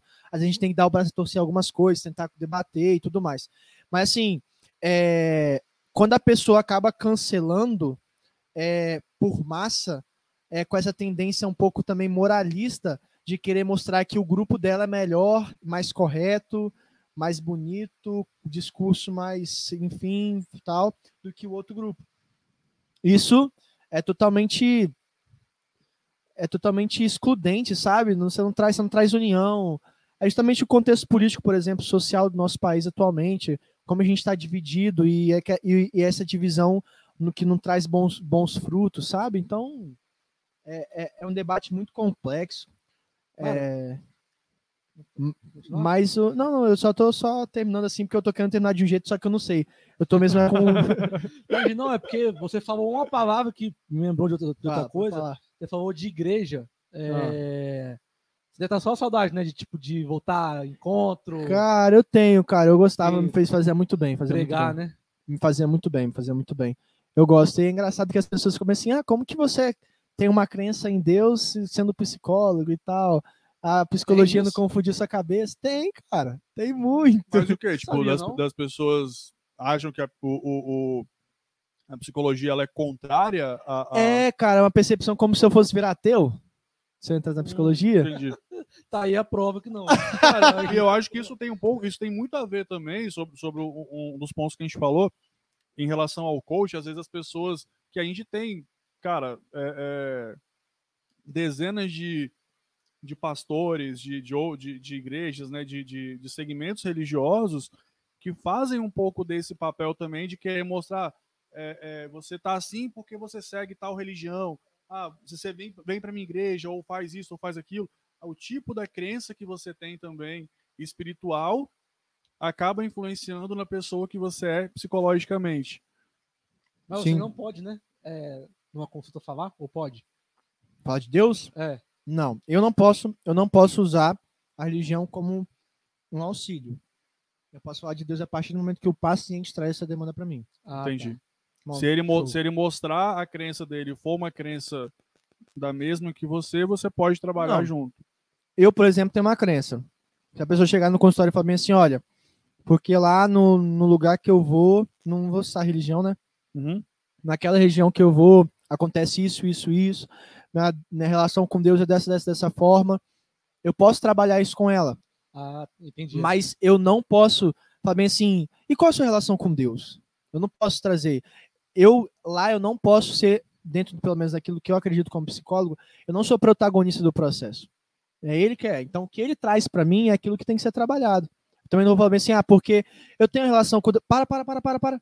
Não posso falar sobre Deus. Apagar a luz. É... eu não vou falar, não, não posso fazer isso. Eu acho que a gente está ali para escutar, só que eu não posso trazer Deus como um ser, uma figura, seja você ateu ou não sei o que você acredita, é, que é um auxiliador para um processo psicológico, porque crença e psicologia são coisas totalmente diferentes, né? Psicologia é ciência, psicologia não é crença, psicologia é, é, é, são métodos científicos comprovados, esquematizados, empíricos. Então, assim, eu não posso trazer a fé, que é algo que não é, é, não é tocável, não é mensurável dentro de um processo de tratamento. Eu não posso fazer isso. Mas eu posso lidar com coisa. Mas, assim, quando você fala sobre essa questão de ser quem você é por conta de crenças, é justamente o que você falou sobre grupo social. Você está inserido num grupo que acredita naquelas normas. Sim. O que acontece, por exemplo, numa determinada igreja? Quando você está nessa igreja e não está submetido àquelas regras, àqueles dogmas, você é excomungado. Ah, tá. Você é excluído. Verdade. Exatamente. Então, assim, é o grupo social. Por isso que, cara, é, é, é muito bom a psicologia, porque abre muito sua mente quando você percebe que tudo que envolve a pessoa, o ser humano, a gente consegue estudar, sabe? E é fantástico. Você se torna mais consciente dos processos que acontecem na sua vida. Sim. É bem melhor. É bem, é bem, bem, bem, bem bacana. Cara, e um outro ponto, assim, que às vezes a gente, tá, a, gente tem, a gente falou muito desde o início de psicologia, né? Mas quem é o Adilson fora do consultório? Quem é o Adilson, fora o Adilson psicólogo? O que mais? Pagodeiro. que eu gosto de quebrar o ritmo da roda de Tá samba. Mas você toca também? Alguma coisa? Rapaz, eu tento muito toca o ainda. quê? Pega o quê? É pandeiro, tantã, bem, bem pouco. Rapaz, pandeiro tem toda uma ciência, pô. Você tem que bater um, bater um, um dedinho é, bate, tem por uma- baixo É, dedo aqui, muñeca, É, tem, coisa. né, cara, tem um, Rapaz, é é complicado. uma velho. malemolência aqui. Não é né? só bater no negócio, né, velho? Tem um. É, é complicado. Rapaz, eu fico admirado com quem faz percussão, tá? Porque tem que ter ritmo. Ter muito ritmo. Mas você já pegou algum grupinho assim pra entrar? Vamos Não. formar um grupinho aqui com a galera. Rapaz, eu acabava com o grupo se eu entrasse no grupo. Aí pega só, sabe, depois do futebol, um pagodinho, um É, churrasco. é, né? exato. Cara, pode falar o que você fala. Não, é, eu ia falar, tipo, era uma, uma pergunta sobre, ainda voltando naquela parada de igreja, porque eu fui te conhecer, tipo assim, era de vista, aí 2014 foi que você jogou o Municipal, Belo Futsal, então acompanhei, mas depois foi sempre mais pro lado da, da igreja, que a gente me chamou pro, pro encontrão aquela vez. Tipo, é um, jul- um julgamento que era na época. Tipo, antes eu não te via como o Adilson tá lá pregando. Então, mas, tipo, era uma visão errada? Você sempre esteve nesse meio? Ou, tipo, realmente teve um ponto que você mudou? Tipo assim, não, agora me converti, vou a pregar. Cara, eu, eu, tive, eu tive uma participação de um encontro quando eu tinha 13 ou 14 anos, eu acho, que eu fui. E foi lá, assim, minha família sempre foi, né? De, de, Aham. de igreja e tal. Só que aquela questão que normalmente você vai mesmo forçado no começo e Sim. tal. Eu nunca fui aqueles caras que a gente. Aquelas meninas que desde cedo já meio que, tipo, brincava de fazer missa, brincava de estar rezando no, con- Sim. no convento. Eu nunca fui, não. Eu, eu sempre fui mais por conta da minha família, a influência deles. Só que aí, por conta de um relacionamento que eu tive antes e tal, com uma pessoa muito especial, ela me levou e, e lá eu acabei me convertendo. E assim, é, eu tive um momento, né, que a gente diria de conversão, de igreja e tal. E da partir dali, depois de um ano, eu, comecei a pregar, eu acho que 14 anos, e eu cresci nesse meio. E foi Cara, com 14 anos já pregava já? 14 já pregava já. Aí eu fiquei Brabo. até meus 18. E assim, quando eu entrei no curso de psicologia, realmente deu um baque nisso na minha, na minha, na minha crença, assim, porque realmente quando as pessoas falam que muda, porque você, você quebra muitos paradigmas e muitos dogmas que você sempre criou desde pequeno. Na psicologia isso é bom, isso tem que ser feito, inclusive. Mas assim, eu desde os meus 14 anos eu já estou nesse meio já, já. Mas assim, o Adilson, o, o Adilson que eu sou hoje é um cara que é um filho, né, irmão, é uma pessoa que gosta muito de livro, uma pessoa que gosta muito de jogar um futebol, a pessoa gosta muito de um pagode, gênero favorito dele. gosto de todos, inclusive, né? Mas assim, o único que eu não gosto de escutar muito, sendo muito sincero, é o heavy metal, né? Que é muito. Mas assim, restante eu escuto todos, mas o meu favorito mesmo sempre é o sambinho, o pagode. E um cara que ama, que ama o que faz, uma pessoa me considero feliz, tenho minha crença, é, tenho pessoas fantásticas em volta de mim. Eu acho que assim, hoje eu como pessoa, como a Dilson, eu, eu sou muito. Eu tô muito feliz com aquilo que eu tô, que eu tô me tornando. Tô, tô realizado com a pessoa que eu me torno todos os dias e que eu tô me tornando, sabe? Eu acho muito massa, tipo, não que seja algo raro de se ver, mas a sua relação com seu irmão, cara. Tipo assim, é, você vê os dois, tipo assim, parece que, que é o tipo de irmão que não briga. bastante, bastante, bastante. Só que mais em casa, né? Sim, mas é porque, tipo assim, cara, eu, eu fui criado numa família que meu pai e minha mãe sempre prezou muito pelo companheirismo, sabe? E, e, sempre ensinaram a gente que lá dentro, nós, nós quatro, né? Porque é meu pai, minha mãe, meu irmão e eu, nós temos um ao outro sempre quando precisar, né? Então, assim, é, a, a gente traz a nossa casa, o nosso lar, como o nosso porto seguro. Então, nossos problemas lá, a gente sempre fala que não é só uma pessoa que está com problema, são nós quatro que estamos com problema, problema para resolver da pessoa. A gente realmente, pra, como a psicologia fala, a gente é uma rede de apoio muito grande entre a uhum. gente. Então, quando você vê, me vê com meu irmão, com meu pai, com minha mãe, uma forma, um carinho, é porque a gente sempre cultivou muito isso, assim. Eu prezo, eu prezo muito por isso. O respeito é muito grande, embora a gente brigue, mas a gente tem muito respeito um pelo outro. E assim, eu acho que essa imagem de família que tem, que me faz, por exemplo, ser um cara que, que o sonho é ser pai. Meu sonho é ser pai, sabe? Acho que é a minha maior, vai ser a minha maior realização. Porque eu tenho essa imagem de família na minha vida muito de uma, de uma rede de apoio muito grande, de carinho, de amor, de respeito, sabe? Eu tenho essa percepção. E assim, é maravilhoso quando você tem isso. Assim, eu, eu, eu acho que eu sou muito fe... eu sou muito privilegiado por poder ter isso, sabe? O... Pô, ficou bem emotivo agora, né? Eu vou até comer um frango. Não, ficou bacana. Cara, uma. Eu ia perguntar uma, um outro negócio, só que me fugiu totalmente aqui. Qual que é o time dele? Eu, eu, não, não, era, era, eu não lembro. Fala sobre isso, não, não, pelo amor de Deus. Não, eu realmente eu não lembro o que eu ia perguntar, cara. É. Você falou sobre, sobre ser pai. Um, um outro, pai. uma outra. Não, não sou, não. Ah, tá, não sabia o pai do Theo? Ah, tá, é, tem meu, tem meu cachorrinho lá. É, mas igual, um outro ponto que. Uma outra linha, na verdade, eu acho. Não sei da tá segmento, como que, como que falaria isso. A questão da psicologia infantil né? Que a hum. gente tem uma. Interessante. Uma, é, é, existem percepções, existem alguns pais, é, vamos colocar assim, num processo que são mais conservadores, né? Vamos dizer assim, de, de ter aquela. De, de aplicar a psicologia infantil com chinelo, com cinto, tarará. sei, sei. Qual o que, que você enxerga na parte de na parte educacional, psicológica, quais os impactos que uma criança pode ter nesse segmento de entender de, de no futuro isso isso, isso mudar o comportamento dela na escola, de ser talvez uma pessoa agressiva, como a gente também falou, né, de porque como como você mesmo acabou de citar, o seu o, o a sua formação o seu conceito de família, ele vem, obviamente, da sua família. Sim. Né? Então você cria esse conceito a partir do exemplo que você claro. tem dentro do seu lar. É... Mas você acredita que isso influencia de uma forma, obviamente, no caráter, com certeza. A gente Sim. tem essa. Mas essa questão da psicologia infantil aplicada nessa forma mais maneira rígida, rígida. né? Cara, a gente, a, nós, nós somos quem nós somos por conta de um contexto de, de aprendizado, né? Uma história de aprendizado. Nós somos pelo que os nossos pais nos educaram e as, as relações. eu acho que esse mesmo pai que ou mãe que é conservador e que usa desses métodos rígidos é o mesmo pai que provavelmente também, infelizmente, passou por esse mesmo processo. Sim. E por ele achar, por isso que eu falo que ele, eu, eu, eu tenho a, a visão otimista de falar com os pais que me procuram para pedir orientação, é que ele procura, na maioria dos casos, ser o melhor pai, a melhor mãe que ele puder, poderia ser. Sim. Então, assim, muitas vezes ele acaba aplicando aquilo que foi aplicado nele. É justamente a pergunta que se faz para esses pais é como você se sentia quando você sofria com isso?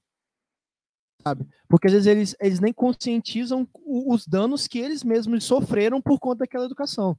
Sim. E eles tentam reproduzir acreditando que o seu filho vai ser assim como ele, que talvez cresceu e tudo mais, que tem um emprego, que é bem sucedido, mas que infelizmente é cheio de traumas Sim. e que infelizmente reproduz essa mesma crença um rígida, outro né? ponto nesse, nesse, nesse mesmo segmento de, de psicologia infantil, que seja um outro ponto que, que pode afetar, talvez, de uma, de uma forma.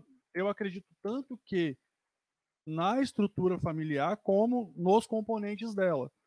É, a questão, não sei se, se, como você falou que você já, já na faculdade trabalhava numa, numa Uma clínica de desenvolvimento numa infantil. infantil.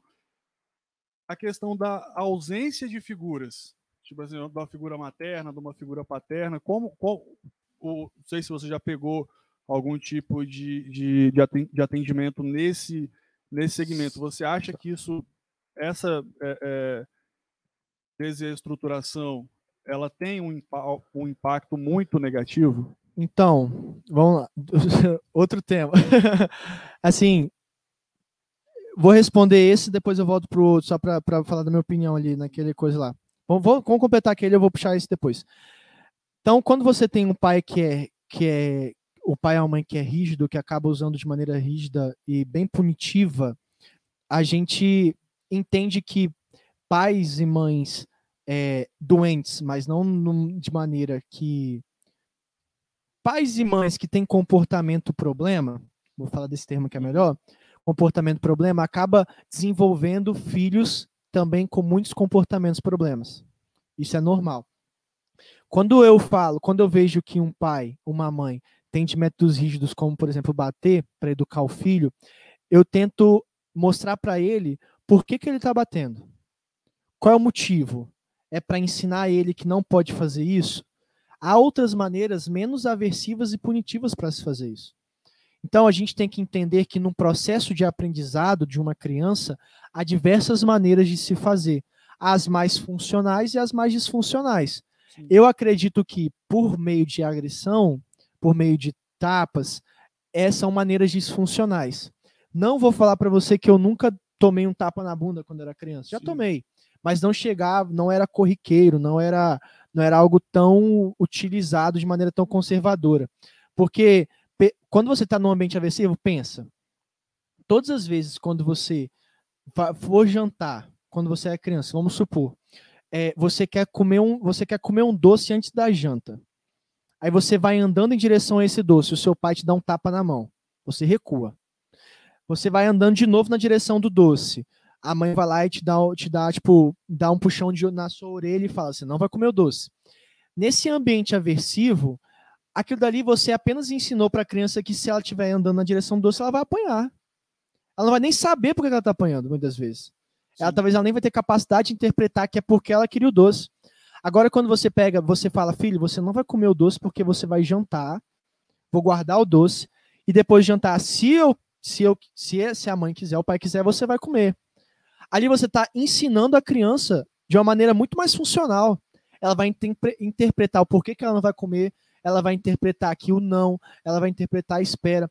Então, às vezes, no processo de, de, de, de, de usar de maneira rígida, às vezes a criança nem sabe por que ela está apanhando. Então é que, o tipo, se bater funcionasse, tudo bem, mas às vezes, tipo, você vai bater, acredito eu que o pai não vai se sentir bem Sim, batendo, e claro. não vai funcionar, não vai É. tipo, ter efeito. Se bater funcionasse, a gente teria uma geração menos traumatizada que a gente Sim. tem hoje em dia, sabe? Verdade. Então, assim, a gente é retrato da nossa criação. Por isso que eu falei, pais que têm comportamentos problemas, eles desenvolvem filhos com comportamentos problemas. Porque esses pais que têm comportamentos problemas, eles tiveram pais que também tiveram comportamentos problemas. Sim. Então é importante justamente isso, a gente interromper esse ciclo maléfico, prejudicial e inserir uma maneira mais eficaz, Sim. sabe? Agora eu esqueci a segunda Vamos parar de ter pai ausente. Que é, né? Pai ausente. Isso. Rapaz, eu não gosto de falar muito de achismo. Eu nunca cheguei a ler nenhum artigo científico falando sobre a, a como a ausência da figura masculina ou feminina, seja em, em, em relacionamento homoafetivos ou heteroafetivos, é, influenciam na, na, na questão da, da criação da criança. Mas eu, eu, na percepção, numa maneira bem, com, bem Global, bem. é, memolar assim, eu, eu entendo que a pessoa, quando ela está privada de afeto, quando a pessoa não tem um afeto, ela tem certas questões que, que, po- que serão trabalhadas. Sim.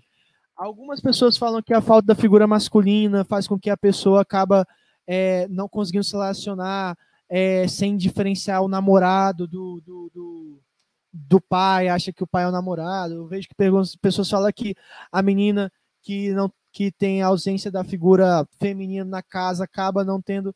Assim, tem várias coisas. Eu não cheguei a ler nenhuma, algum artigo científico, mas eu acredito que sim, a pessoa que tem ausência de, de uma, uma figura de afeto na vida dela, ela tem questões a serem desenvolvidas. Pode ser questão de autoestima, autoconfiança, pode ser questão de responsabilidade afetiva, é, regulação afetiva, é, é, autorregulação, talvez por conta de, da ausência não só afetiva, mas do aprendizado, de ter uma pessoa para apoiar ela, de dar um suporte. Porque é igual a gente estava trocando ideia, a gente é ser social, cara, a gente precisa de pessoas do nosso lado, né? Sim. Então, quando você tem a ausência de alguém significativo na sua vida, você, você acaba por sofrer mesmo, é, isso é normal. sim. Assim, e vo- vo- o, vocês têm alguma dúvida sobre psicologia? Quer Ah. usar desse Sobre tempo? Psicologia não, uma parada que eu ia te perguntar no início esqueci. É, quando você, tipo, formou psicologia, vai abrir seu consultório. É, vou dizer o tiro no escuro, mas é você se arriscar ou você vê, não, eu tenho uma demanda de, clientes que eu posso atender, então eu vou abrir um consultório. É, então, difícil. Eu acho que é mais propenso a pessoa se arriscar, né? Porque assim como qualquer outro comércio, porque não, uma- um consultório é uma empresa. Infelizmente ou felizmente é uma empresa. Então você não cria um negócio, você não cria o, pod, o, o podcast, né, o 020 Cash, é, já tendo um grupo de seguidores no Instagram, Sim. já que se estão desenvolvendo, assim como a clínica também. Eu não a gente tem o benefício de fazer online, né? Então às vezes a gente nem abre no começo acaba fazendo mais de uma maneira no local mais sigiloso e tal, mas não numa clínica propriamente dita. Mas assim, a gente acaba arriscando muito porque é um negócio. Assim, a gente, a gente o Lex, por exemplo, que está aqui nos patrocinando, ele não, cri- não abriu com todo mundo já sabendo como era o lanche Sim, e com tal. certeza. Inclusive, aproveitando que você falou, Pode pra falar. galera que tá vendo a gente aí, ó, o QR Code tá na tela, é só ir lá pedir. Tá muito gostoso. Cara, tá maravilhoso isso aqui. Essa coxinha é divina. Então, eu nem comi. a- cara, a galera que tá vendo aí, cara, vem muito, hein? Oi? E Vem muito, hein? Tá Vem. Cara, gigante a porção. é caprichada, tá? Então aproveitem aí o cupom de desconto do 020 Cash, vai lá no WhatsApp, no app Menudino aqui pelo, pelo QR Code. O QR Code tá onde aqui? Tá, Tá em cima da TV. tá em cima da TV aqui do. Neste Também vou momento, comer um, já você Então- falou que é gostoso. Então vai lá, cara, boa, boa. entrem, peçam muito, peçam pelo, pelo WhatsApp, peça pelo, pelo QR Code aqui e fala, ó, 020 Cash, a gente tá assistindo os meninos lá e, e tamo junto com o Lex Cara, também. Desde pequeno, não, nunca fui muito chegado à coxinha, mas essa aqui. brava, muito, tá? muito boa. Nossa Top Senhora. Aí só demais. lembrando que para usar o cupom é no menu Dino, que é o QR Code que está em cima da cabeça do Adilson agora. É só isso aí. É só colocar lá no, no cupom 020cast, tudo escrito. É Ou- tudo junto, né? tudo É, é escrito por extenso, tudo junto. Isso, tá escrito na tela como tem que colocar. Na observação, você pode colocar também, se você não colocar no campo do cupom, ou via WhatsApp. Se você mandar no WhatsApp, fazer seu pedido e falar, Alex, eu quero desconto do 020cast. E também vai fazer o desconto para vocês aí. Top. Então vamos travar esse negócio aí de pedir pelo, pelo nosso cupom aí. Usem. Eu vou usar. Muito, inclusive. Segunda-feira abre, eles abrem segunda-feira, será? É só não. O- Só não abre dia de terça. O Lex é de resto- quarta a segunda. Isso. De quarta a segunda. Então, qualquer dia que você pedir lá, entrega rápida, o melhor lanche aqui da.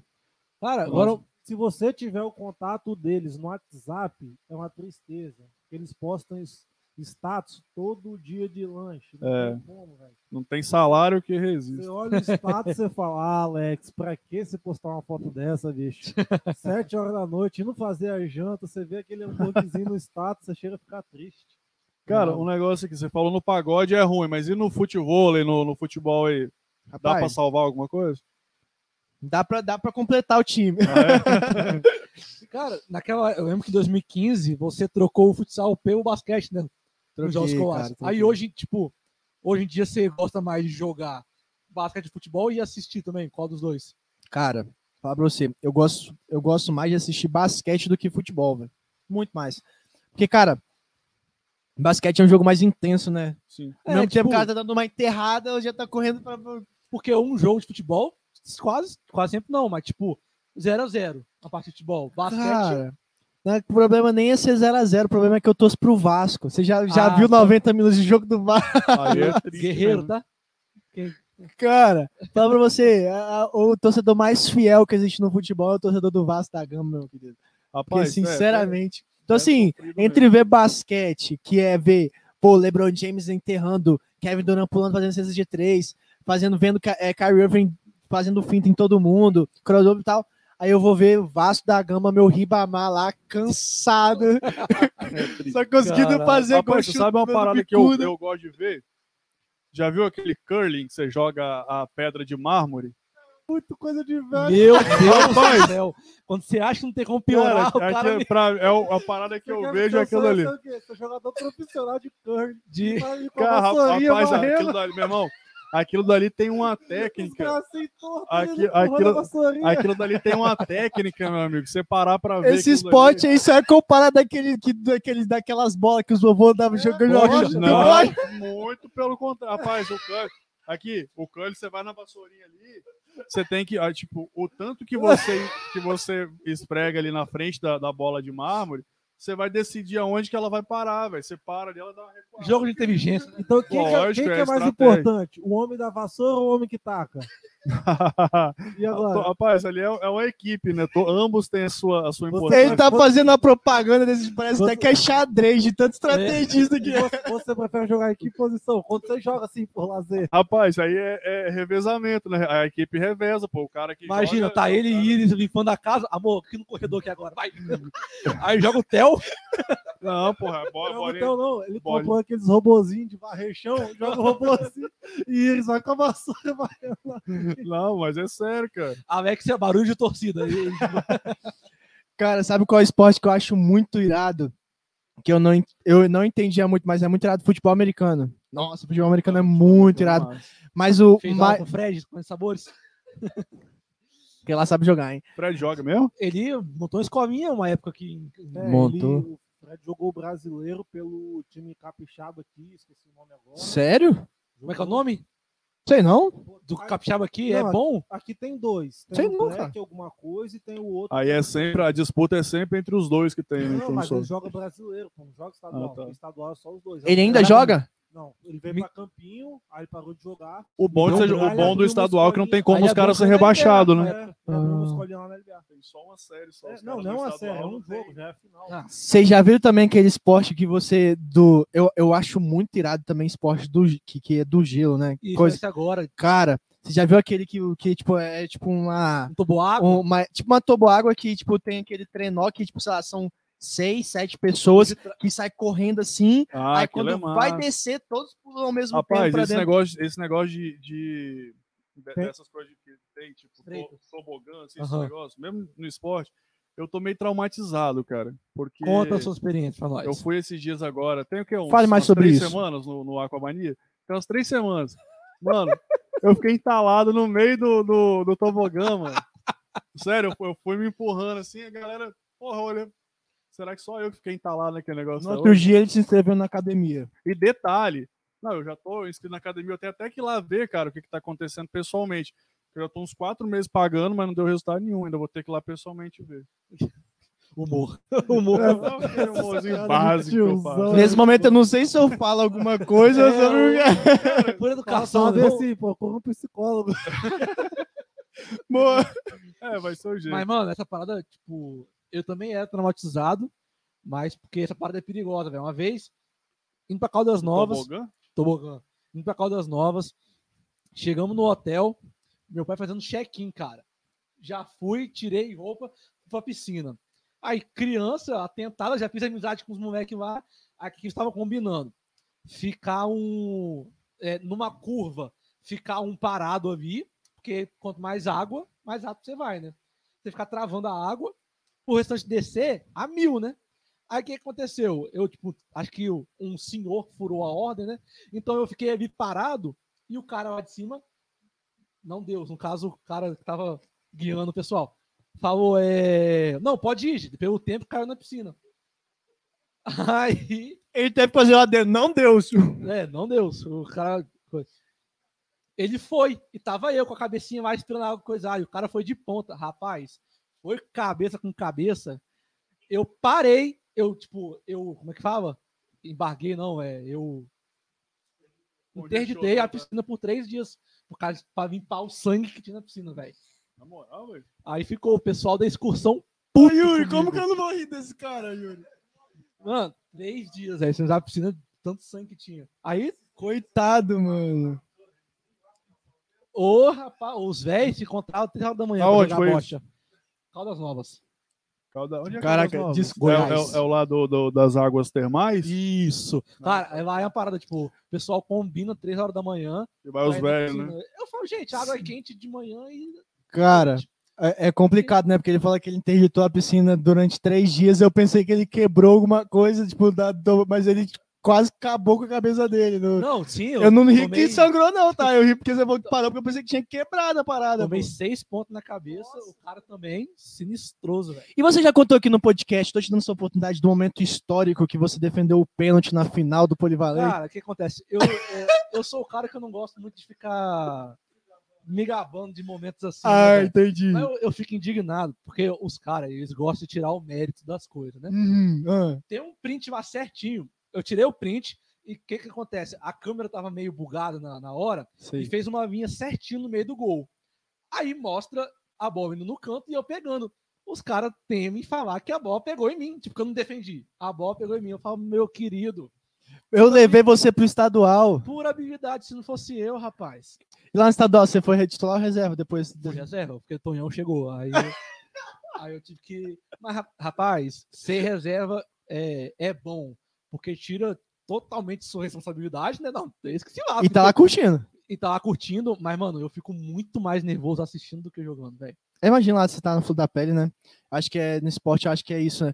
É a ideia de que a gente, a gente, quando tá dentro da situação, a gente não consegue enxergar da mesma forma das pessoas que estão fora, né? Sim, cara. Aí você tá no, na flor da pele e tal, e tudo Mano, mais. é uma parada se for de filho. Quando eu tiver um filho, cara, eu falo assim, filho, mesmo que você seja ruimzinho, então faça amizade com os caras do time. Porque eu acho que todo adolescente devia ir pro Sesc uma vez na vida, velho. Cara, Vai, aquilo- Sesc por jogos escolares. Aquilo ali é bom Sesc? demais, velho. Eu Sesc passo no Guarapari. Sesc todo dia. Aqui, ó, suído aqui, ó. opa! Humor. Ô, amor, Minha formação tá top, pô. Passo todo dia lá. Top. tira, tira o QR Code do, do Lex e coloca humor. Humor. É. Eu queria uma telinha aqui, né? Pra Apertar. Mas, é- mas é, mano, cara, uma experiência muito boa, cara. Lá no SESC o que acontece? Porque, tipo, lá tem o, o, o- é estadual que, é, que rola lá dos jogos escolares, né? Então lá tem muita coisa pra questão cultural pra jovens e tal. Eles dão risada se já pensou outras coisas. Sim. Mas, é- mas lá, tipo, tem, tem show, tem, tem teatro, tem coisa pra Rapaz, A gente tinha que jogar. ter uma bandinha de pagode. Tipo assim, Otávio. Inimigos tocar- do ritmo, né? É o nome. Otávio sabe tocar cavaquinho, calcinha no pandeiro, e eu fazia pagode da ofensa. Aí, Meu aí, o que Deus. Carlos fez? Cancelados, nosso professor. cancelados. Falei assim, não, vou botar eles pra, pra tocar no show de talentos. Aí tá. Aí num, num dia anterior ao show de talentos, a gente pegou e começou a tocar na recepção. E, tipo, não, é, não deu gente porque a gente era bom. Deu gente porque, tipo, era um monte de maluco lá tocando e, e cantando merda. O pessoal parou lá. Aí a, a organizadora falou assim: não, pô, tá cheio de gente, os caras são bons. Vamos botar eles na, no melhor horário. Rapaz, a gente ficou atrás da cortina quando eu vejo por trás aquele Sesc, aquele auditório lotado de gente. Falei, é, rapaz, acho que deu ruim. Porque pensa eu cantando aquela multidão, mas foi uma vergonha, uma vergonha. Mas deu, o pessoal riram, pelo menos? Não, riram, riram na hora do pagode da ofensa, porque antes, eu nervoso, esquecendo letra, misturando refrão com outras partes. Vocês cantaram e depois fizeram pagode da ofensa? Não, é, tipo, não foi só pagode da ofensa, foi cantar pagode e depois... Meu Deus! Rapaz, a Vi foi sinistro, tá? Imagina da palha cantou. Eu ia falar isso agora, eu não consigo imaginar isso. Não então, é. a Vi foi uma vergonha. É, nessa época ainda existia, existia autotune, aqueles negócios lá pra deixar afinadinha a voz? ai, ai. Mas existia ah. microfone pior que esse. Pior que ai, Mas, cara, a infância é muito bom, né, cara? Infância cara, é essa, essas, essas, experiências, assim, de, de te faz é, é, te faz criar, na verdade, uma, uma, uma identidade, né? Tipo, você, come, você vai lembrando, ah, é, é, você está ali envolvido no esporte, na, na, na, com a parte cultural, né? apesar de que a gente está no, claro. no, no, Domingos Martins tem essa característica cultural bem forte também, então você acaba criando uma identidade mais forte nesse, nesse período também de adolescência. Né? A adolescência é uma, é uma fase da vida a, a mais conturbada porque é a fase, a fase que você mais começa a se separar daquilo que os seus pais que, que, suas, que, que seu pai e sua mãe quer. É o momento da construção, justamente que você falou, da identidade. É a fase onde você quer criar os seus próprios costumes, você quer criar os seus próprios valores, você quer criar suas próprias normas de vida. Então, nessa fase da vida, é tudo muito intenso, justamente por isso. Porque é a fase onde você está construindo a pessoa que você é por si mesmo. Pelo menos é isso que deveria acontecer. Tomando suas decisões. Né? Exatamente. Qual é a faculdade que eu vou fazer? Qual é o menino ou a menina que eu vou namorar? Quais são os amigos que, que, eu, que eu vou ficar perto? O que, que eu acho certo, o que, que eu acho errado? E é fase difícil também para os pais, porque eles também começam a perceber que os filhos estão saindo dos costumes deles, tipo assim, meu filho não acredita na mesma, mesma coisa do que eu, e acaba tendo aquelas conturbações todas. Mas essas experiências, assim como todas as outras, fazem a gente ser aquilo que a gente é.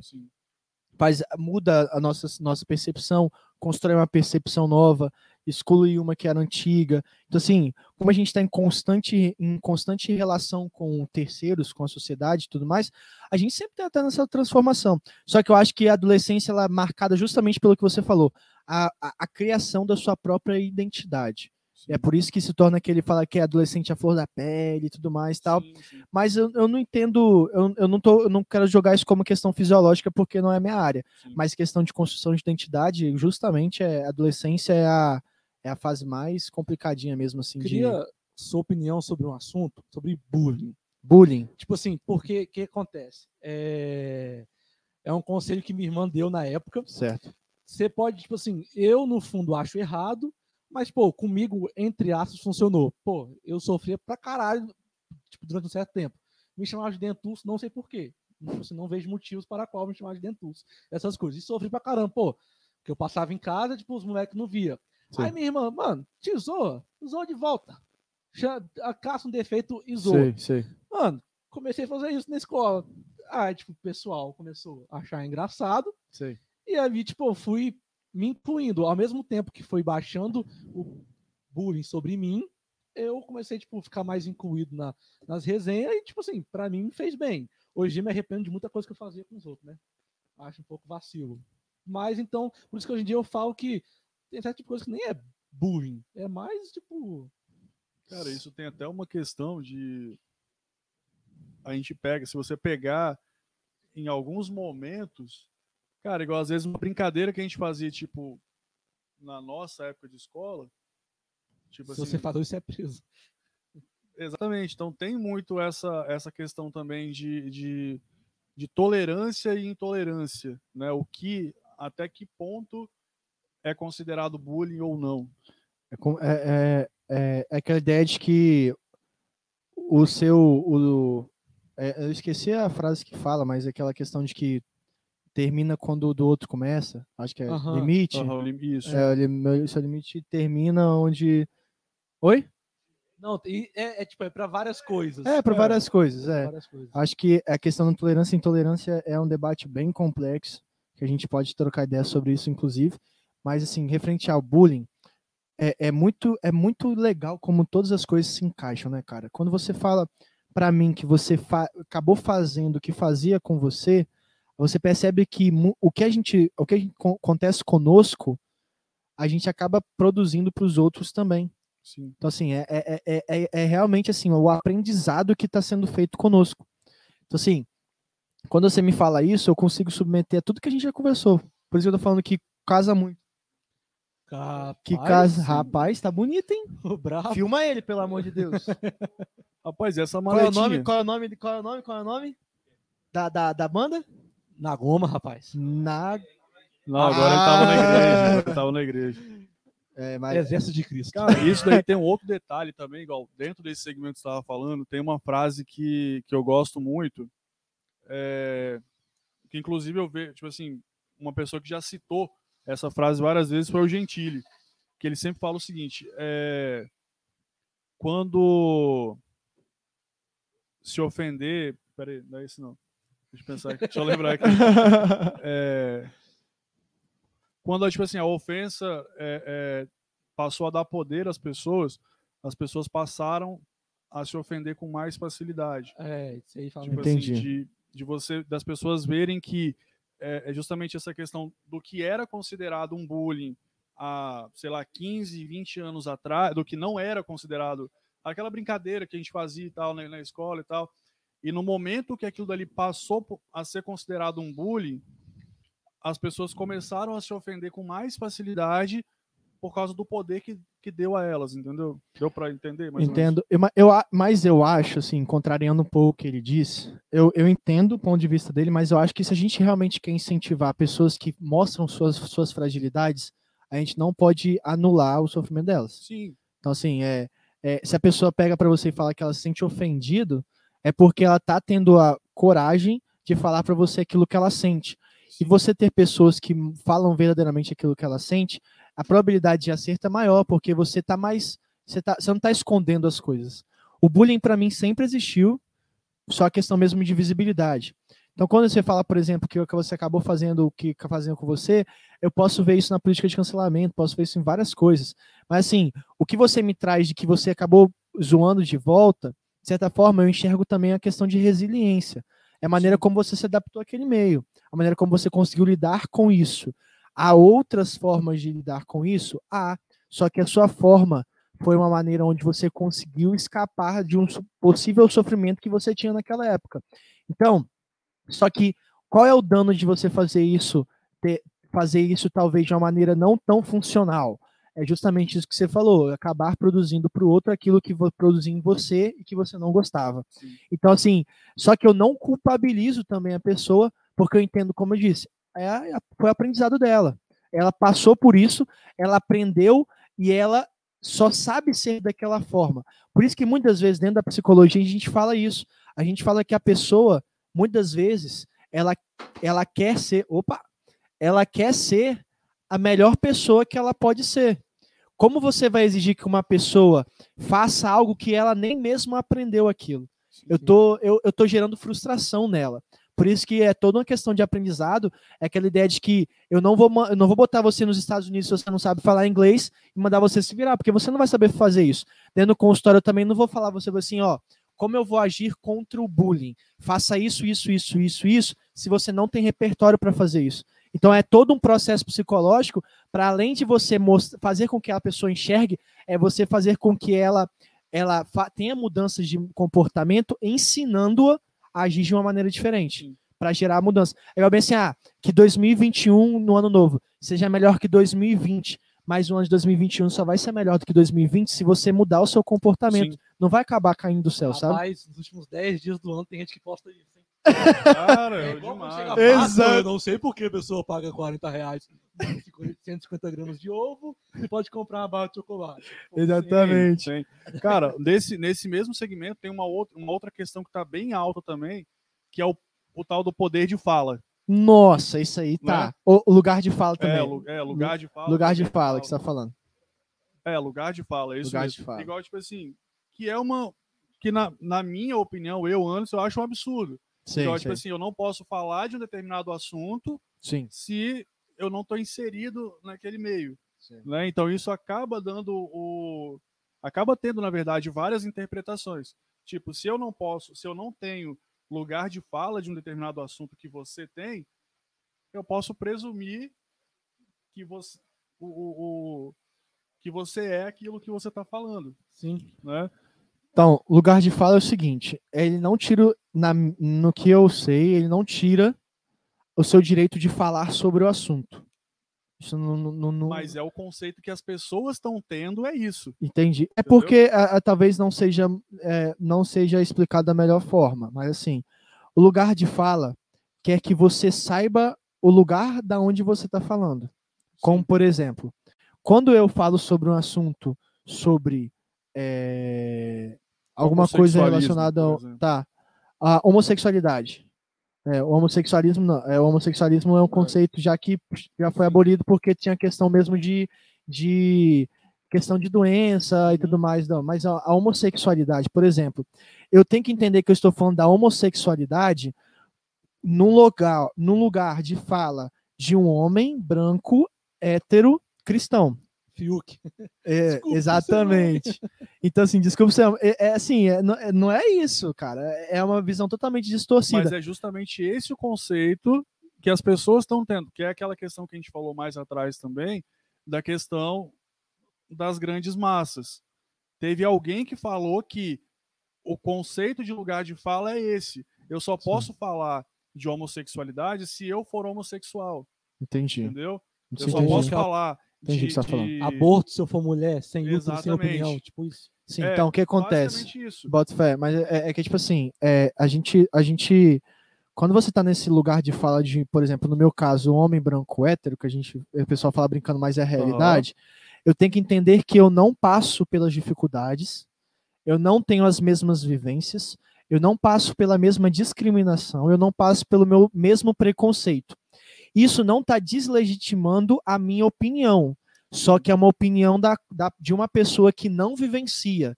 Então é importante a gente ouvir, no lugar de falar da pessoa que realmente seria, no caso, no nosso exemplo, homossexual, a vivência que ele tem como pessoa e para a gente aprender com ele, porque é são os sofrimentos e a vivência dele. Então eu preciso saber de qual posição eu estou falando e tentar entender que a, a- a opinião do outro que vivencia é isso é muito é, é- eu, eu diria que é mais é mais é uma análise mais fiel do que realmente acontece, porque ele vivencia. Então, quando você fala, por exemplo, de aborto, eu como homem, eu não posso achar no lugar de fala que eu não posso opinar aquilo que eu acredito. Não tenho essa concepção. A minha concepção é que eu como homem preciso ouvir a pessoa que vencer aquilo. Para a minha opinião não seja embasada num cara que nunca vai nunca não tem um útero, nunca vai ter um filho. A minha opinião também que tem que passar a ser uma opinião que passou por escutar uma mulher que passa por aquilo. Sim. Então, assim, é, é- é, é justamente essa posição de entender que a gente que a gente está em uma, um outro espaço do que o outro. Mas isso não tira o nosso direito de falar, porque é direito constitucional, constituição de. Ah, se é, fosse assim, cada um podia fazer o que quisesse. 1988. É, 1988, pô, é direito de fala, liberdade de expressão. Então, Sim. assim, a gente não pode isentar isso. E se a gente passar por isso, é um empobre... é- é- empobrece o- a, a discussão. Sim. Porque eu, como homem, preciso escutar a mulher. Também precisa escutar a minha opinião para que ela me ajude também a entender aquilo que ela vive. Mas Agora, é se eu vim com ignorância, talvez agressividade, é, é, é uma maneira de não, não vai me ensinar em nada. Só que eu também tento entender que muitas vezes ela está sendo agressiva porque muitas das vezes, talvez, na vida dela, ela foi calada por um homem branco hétero que acha que é, tem- entende mais da dor que ela sente do que ela mesma, sabe? Sim. Mas isso não entra não- nem só no aborto, né? Quem dera É. assim, em todos os âmbitos, a pessoa é, estudasse ou ouvisse o outro lado antes de opinar, né? Sim, a gente não, a gente não tem muita noção disso, porque a gente está na, na- Se a gente for colocar a sociedade numa pirâmide, a gente está no topo. Sim. sabe? A gente é branco. É, é a brincadeira que a gente acaba fazendo, mas é a realidade. A gente é branco, a gente é homem, a gente é hétero. Os ó, ele é ainda mais privilegiado, ainda tem olho verde, entendeu? Bravo. Então, que assim- É bravo, eu sou bonitão mesmo. É, o farol de Ferrari no corpo de Fusca. É. né? É. Esses dois. Mas assim, é tipo assim, a gente tá nessa dinâmica de. A gente tá, na, a gente tá no topo da dinâmica de poder. Então, nossa fala, o nosso, a nossa palavra sempre foi e ainda é a mais credibilizada nos discursos. Sim. Porque você escutar de um outro homem para algumas pessoas é como se você não outra pessoa, como se fosse uma mulher, o homossexual que passa por toda discriminação, preconceito, etc, etc. Então a gente não entende muito, às vezes, essa agressividade, a gente não entende muito essa ideia de lugar de fala, porque a gente nunca precisou disso. A gente sempre foi credibilizado por aquilo que a gente está falando. Cara, um Sabe? pouco do o sentimento que eu tenho em relação a isso, não, como já falei outras vezes também, eu não sou expert no assunto, mas a gente vê, assim, principalmente nes- nessa questão hoje, né, é, continuando a, a questão do assunto lugar de fala. Eu vejo isso como a minha análise leiga Sim, sim. de que é uma política um, um tanto quanto individualista. Entendi. Porque, igual, por exemplo, se você pega, o cara é, exemplo, intolerante à lactose. Certo. O cara, a partir daquele momento que ele descobre que ele é intolerante à lactose, ele não quer que mais ninguém, exemplo, ah, eu sou intolerante, ninguém mais pode tomar leite. Vegetariano. Então ele começa a criar um Sim. grupo de pessoas que, que são intolerantes à lactose para poder pegar e falar assim, não, tem que abolir o leite, tem que tirar o leite do mercado. O leite é ruim. Então começa a se criar uma ideia de que aquilo é ruim, porque ele não pode, ao invés de parar de consumir leite, entendeu? Então Entendi. essa questão do lugar de fala, eu acho que acaba tendo muito a ver com isso também, das pessoas quererem é, é, estigmatizar uma coisa de uma forma individualista, Entendi. né? Tipo assim, ah, você, como a gente falou, você não é homossexual, você não pode optar, é, você não pode opinar sobre o, o- a homossexualidade. Você não é negro, você não pode falar sobre afrodescendente. Você não é mulher, você não pode falar sobre aborto, entendeu? Ou sobre- nesse, nessa mesma linha. Entendi. Então eu vejo a, a minha concepção dessa questão de poder de fala, é, é, ela está muito em alta, subscrevendo a liberdade de expressão. Entendi. Tipo assim, para mim, é, na, na minha opinião, na minha visão, o poder de fala ele vem para suprimir uma coisa que é direito. Entendeu? Tipo Entendi. assim, você tá ali, não, o, o seu, se você não é, se você não faz, você não pode opinar. É, a, a gente. Mas assim, para vocês, assim, por que. Para vocês, né? Por que, que o- é- essa, essa nomenclatura, essa tendência de lugar de fala foi criada? É para você achou que era para ser para suprimir o direito de, de, express- de expressar? Seria? É o que mostra. Eu, eu Entendi, vejo, entendi, eu, entendi. Eu, eu vejo isso, as, as pessoas, na verdade, igual, eu não tenho uma opinião formada sobre a questão de poder de fala. Eu tenho a minha opinião, respeito a sua, né? Como diria Sócrates, alguém, alguém lá de longe lá, Lá de passado longe, lá- bocha. que diz que é Curly, que diz o seguinte, que eu posso não concordar com nada do que você fala, mas o seu poder de fa- o, a- a- a- o, seu momento de falar, eu tenho que defender até a morte se for Sim, preciso. Sim, sim, sim, sim. Então é isso que eu faço. Eu tenho a minha opinião formada, posso mudar a minha opinião? Posso. Com certeza, se você me der um argumento bom, algo que me fale assim, ah, é, é, a minha visão está distorcida. Sim, sim. Então eu posso mudar de opinião, eu tenho essa liberdade. Por que que, e, e por que que você acha que, que... Cara, Você, você tem uma Falando- opinião sobre isso? tipo, numa. eu Acho que seria uma resposta muito polêmica, mas eu acho que é, entra naquela parada que você falou sobre é, quando a pessoa, quando viram que se ofender dava dinheiro, as pessoas começaram a se ofender mais. Eu acho que mais ou menos Dava isso, tipo poder, assim, né? Não é, dinheiro. poder, entre aspas. Senão todo mundo ia se ofender, a galera tá rica. né? Ah, tipo, é igual. Não tô falando de gente, Deus me livre, que me interpretem bem.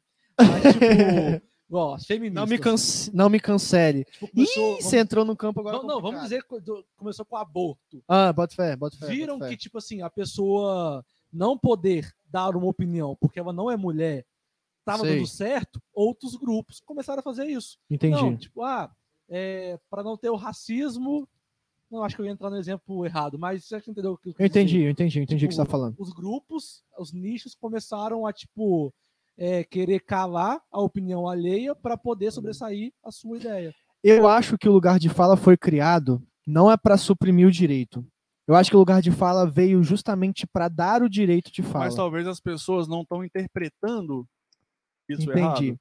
Mas é, por que, que eu acho que é dar o lugar direito? Cara, sendo muito sincero, não sei.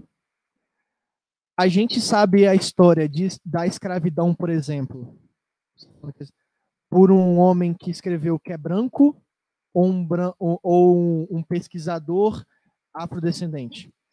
A gente lê sobre biologia, fisiologia da mulher por uma pesquisadora mulher ou por uma pesquisadora ou um pesquisador homem.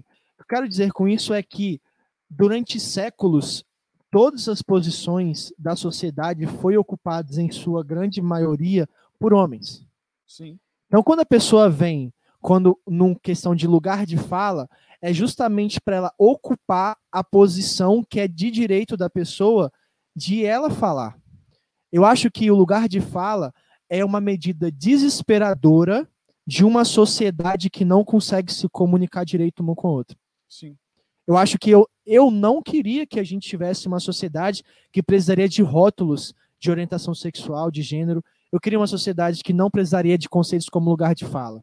Eu queria uma sociedade que as pessoas conseguissem dialogar em paz e fazer realmente um diálogo, querendo falar e ser, falar e ser escutada e, e escutar para ser para se falar, para se falar de uma maneira recíproca e mútua. Mas infelizmente a gente tem uma sociedade onde um debate se torna uma guerrilha. E é justamente por esse motivo que eu acredito que você tem essa percepção do lugar de fala. Mas o lugar de fala, eu acredito, propriamente dito, como um espaço e uma, uma medida desesperadora de fazer com que a pessoa escute a pessoa que está vivenciando na pele o seu sofrimento de uma maneira mais autêntica, para que ela não precise, como uma afrodescendente, escutar de um homem branco o que é ser negro, entendeu? Sim. Então, é para ela ocupar a posição que é dela por direito.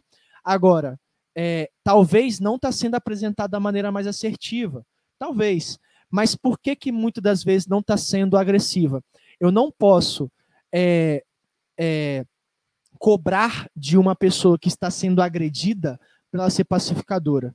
Eu não posso cobrar de uma pessoa que está sendo agredida para ser Jesus Cristo, para falar para dar outra face, sabe? Então, muitas vezes, a, a, agressão que se torna para análise do comportamento, por exemplo, como um estímulo aversivo, ela é contracontrolada, ou seja, você quer contracontrolar aquele, aquilo, aquilo que é ruim para mim. E muitas vezes esse contracontrole é feito no mesmo molde da agressão, que é sendo uma resposta agressiva. Então, quando você vê uma pessoa que está sendo agressiva, eu acho que a nossa tendência, muitas vezes, como pessoas que sempre foi privilegiado por conta disso, é de tentar escutá-la, entender por que, que ela está sendo assim, sabe? Porque talvez na história de vida dela, por exemplo, uma participante da BB, BBB aí, por exemplo, que não vou citar nomes, talvez na história de vida dela, ela foi colocada em situações que só de ela estar na frente de pessoas similares a que ela vivenciou lá dentro daquele ambi- ambiente, gera um ambiente aversivo. Então é normal ela generalizar isso. Entendeu? Então, por exemplo, é, é normal a pessoa generalizar é, como, por como, como supor, é, leite condensado. Estavam brincando leite condensado. Eu generalizo o leite condensado a um, a um, a um, a um elemento que eu sei que eu não preciso comprar somente uma marca para ser leite condensado. Eu sei que tem várias marcas. Eu generalizei leite condensado em várias categorias. Na mesma categoria, vários elementos. Então, muitas vezes, o homem, falando aqui nós três como homem, para uma pessoa que já vivenciou uma experiência ruim com outro homem, ela generaliza como se a gente também fosse fazer com que ela Sim, passasse pela mesma não experiência. confiando mais, né? Exatamente. Aí vem questão de relacionamento e tal. Numa, num diálogo acaba sendo mais agressiva porque ela acha que a gente vai ser agressivo com ela ou Sim. com ele também. Então, assim, eu acho que a gente, quando a gente vê que a pessoa está agressiva, é legal a gente tentar ser mais paciente e entender por que disso.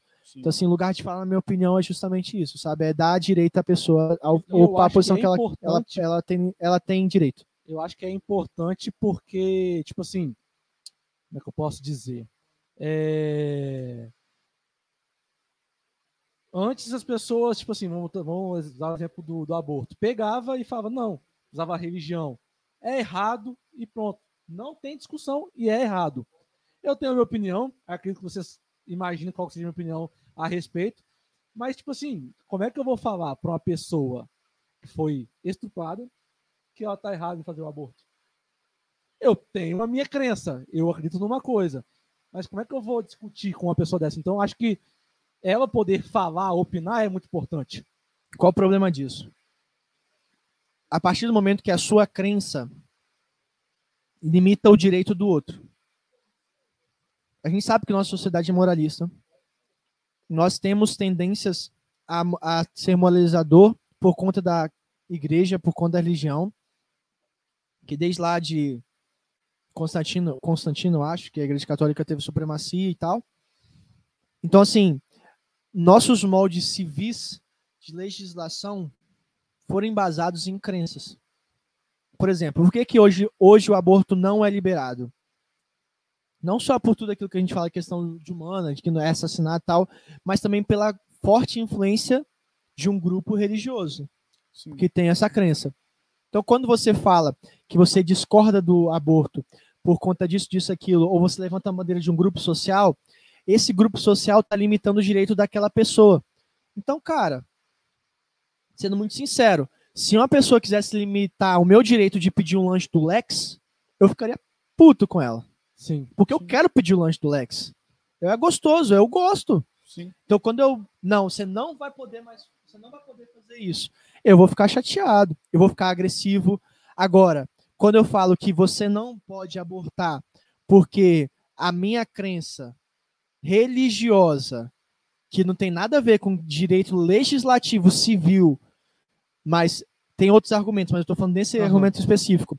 Por conta disso, é normal a pessoa ficar estressada. Eu ficaria super estressado. Cara, isso é uma coisa. É, é, eu acho que a gente fala em, em, vários segmentos, mas igual na questão do aborto, eu acho que entra muito uma uma, uma discussão muito grande, que, que é o que eu falei, que é a minha ainda é, é, que é a minha percepção. Quando as pessoas começam a falar de aborto, por exemplo, alguns levantam a bandeira religiosa. Ah, estou por motivos religiosos, você não pode abortar. Alguns falam, alguns levantam a bandeira do direito à vida. Sei, sei, sei, tá? sei. Então, a gente pensa, não, é uma vida e tal. A partir daquele momento, ela tem que ser gerada independente do motivo se foi através de uma agressão ou não.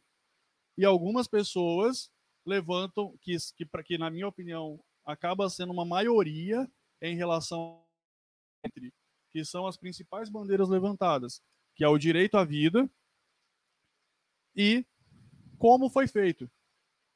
Né? Então, tipo assim, ah, é, é, para chegar a uma gravidez por abuso, principalmente, eles falam assim, ah, se a mulher não, é, é, falando vulgarmente, né, usando os mesmos termos que eu vejo. Se a mulher não tivesse aberto as pernas, não teria acontecido. Sim, sei, sei. Só que muitas vezes também acontece porque ela foi agredida, ela foi forçada. Sim, então, claro. muitas vezes as pessoas não levam em consideração é, em saber o que a pessoa quer. Eles estão defendendo, eles não estão defendendo em si, numa grande maioria, a vida, e sim a discussão que se cria, que na minha opinião é uma discussão, de certa forma, hipócrita, em saber se o motivo é se a mulher abriu as pernas ou se as pernas delas foram abertas. Cara, é, é uma discussão que até mesmo se a mulher abriu as próprias pernas porque ela quis, de uma maneira como você falou, é uma, é uma questão Lembrando que, que não da, interessa. da forma que eu tô falando, não é não sou o, o não sou machista, não sou preconceituoso. eu só tô usando, não, eu só tô usando os termos que é o que a gente ouve vulgarmente no dia a dia. Sim, não sou a favor sim, desses sim. termos, né? Só, sim, sim. Só para deixar claro também. Assim, mas é. Política de cancelamento, esposa é, de 020 é, cash no Que é o que eu falei também, são opiniões, né? Respeito sim, todas as opiniões. Mas esse é o problema. É a ideia de que, por exemplo, algumas ideias e crenças limitam o direito dos outros. Essa é ideia. A gente tem que desmistificar aquela ideia de que se legalizar o aborto, todas as mulheres vão começar a ter relação sexual com interesse de engravidar. e para fazer aborto. Ninguém quer passar por um processo de aborto. É um processo que não é legal de se passar, cara. É muito mais fácil um homem usar camisinha, a mulher usar anticoncepcional, ou o homem ter conhecimento da, da mulher, assim, também tirar essa ideia que é por, é por culpa da mulher, essas, a gravidez, nada a ver uma coisa com a outra. Assim, a gente está tirando a gente está falando enquanto sociedade, não a gente, porque a gente, não, a gente é a sociedade. Sim. A gente tira o direito da mulher, da família, desculpa, do homem que está vendo aquilo, tira o direito dela de passar por um processo legalizado, seguro e com profissionais qualificados. Irmão, é igual droga, meu querido. Droga ilícita é proibido. Porque é proibido não é fe... não, não, não acontece? Muito. A gente, muito. Droga é usado muito, mesmo sendo ilícita. Assim como aborto acontece muito, sendo proibido em clínica clandestina, que não tem higiene, não tem um profissional qualificado e que matam muitas mulheres. Aquela mulher que está no desespero porque descobriu que está grávida, não queria estar tá grávida, o cara nem sabe, nem, nem pegou o número dela, não trata ela com respeito. Aquela criança vai crescer sem pai. A mulher vai passar nove meses sozinha, às vezes com a família julgando ela a igreja que ela frequentava julgando, porque vai falar que ela não valia nada. Então, assim, ela vai para um lugar que não dá o suporte adequado psicológico e de, de saúde para ela.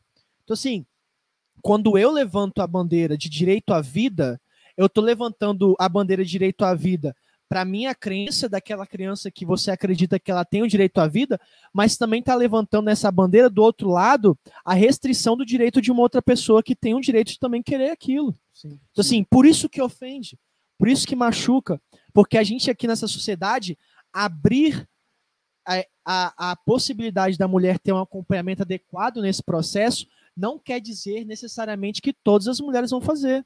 Não é porque eu tenho direito de alguma coisa, que eu não sei exemplo agora porque eu não sou formado em direito, não quer dizer que eu usufrui daquilo de uma maneira irresponsável. Não é isso, sabe?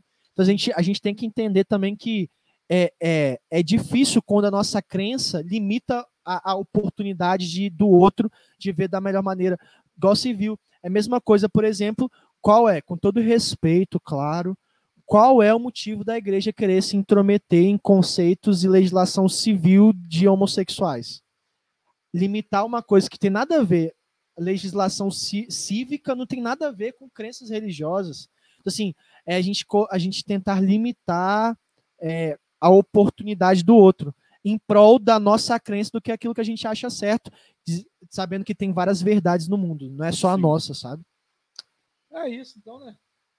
Cara, a gente já tá já tá chegando aí, já tá bem Chuta, um quanto tempo do, já? Eu acho, não, mas eu acho que a gente devia parar, porque daqui Eu acho que a gente pode. vou soltar alguma merda aqui. Vou... A gente tá o quê? Nós duas horas já também? Duas horas e quinze já. Aí, então cara, gente, muito tempo. E nem parece, cara. Não, passa cara, rapidão. Então acho que é isso. A gente vai. Pô, a gente vai terminar com esse clima tenso antes... mesmo. Vou falar de brocha. Só de. Bocha, eu falei brocha. Oi? Então, a gente tem, só lembrando pra galera que tá assistindo a gente aí, mais uma vez, agradecer a Dilson pela, né, por, por, por receber o nosso convite prontamente. A galera que está assistindo a gente, seguir as nossas redes sociais, Instagram, é, YouTube. A gente tem também o nosso canal de corte. Então, para você que está assistindo, ah, não quis assistir o, o, o, programa todo, então pega o, o, o, nosso canal de corte. Então, se você está vendo pelo canal de corte, segue lá no nosso, na nossa página principal e segue, se inscreve, compartilha com a galera, né? Dá essa força pra gente. Lembrando mais uma vez do nosso cupom de desconto. Pede manche no X, gente, é, pede. O cupom tem um tem um negócio aí que tá ele tá ele saiu com N, né? O, o e aí então tipo assim não foi não foi um erro ortográfico, tá? Foi a questão do do, do, aplicativo que a gente usa aqui, ele saiu cupom com N no final ao invés de, N. É, então... para não, não achar que é burro, apesar de eu escrever tudo errado, isso não foi erro meu, não. Não, é, o, é do, do aplicativo que a gente utiliza aqui. É, então é isso. Adilson, muito obrigado. É isso, então cara. se inscreve aí, galera, nas redes sociais do Adilson. Oh. Né, vai estar tá na descrição aqui do vídeo. Show. Também lá na descrição é, é, da nossa postagem no Instagram. Então curtam, sigam, compartilham, se inscreve no, na nossa página principal do no YouTube também no nosso canal de cortes, certo? É isso. Eu que agradeço pela oportunidade aí de estar aqui com vocês. Obrigado mesmo, foi uma honra. Precisar a gente estar aí de novo. Show e de Espero aí, torço muito pro sucesso de vocês, porque muito Igualmente. bom. Obrigado mesmo. Muito obrigado, as portas vão estar abertas e quem sabe na, na próxima, bem Show. breve, a gente retorna também para a gente poder, poder conversar mais. Show de bola? Queridos, É muito obrigado aí a galera aí pelo, pela audiência, pela participação, interação com a gente. Então, valeu aí, até o próximo domingo. Abraço. Valeu, Valeu. Dá, abraço. dá um tchauzinho pra câmera aí, Anderson, pra encerrar. Um tchauzinho seu. O pessoal tá pedindo, o pessoal tá pedindo. Só um tchau pra encerrar, um tchau. Não, tá de boa. O pessoal tá pedindo aqui nos Valeu, comentários.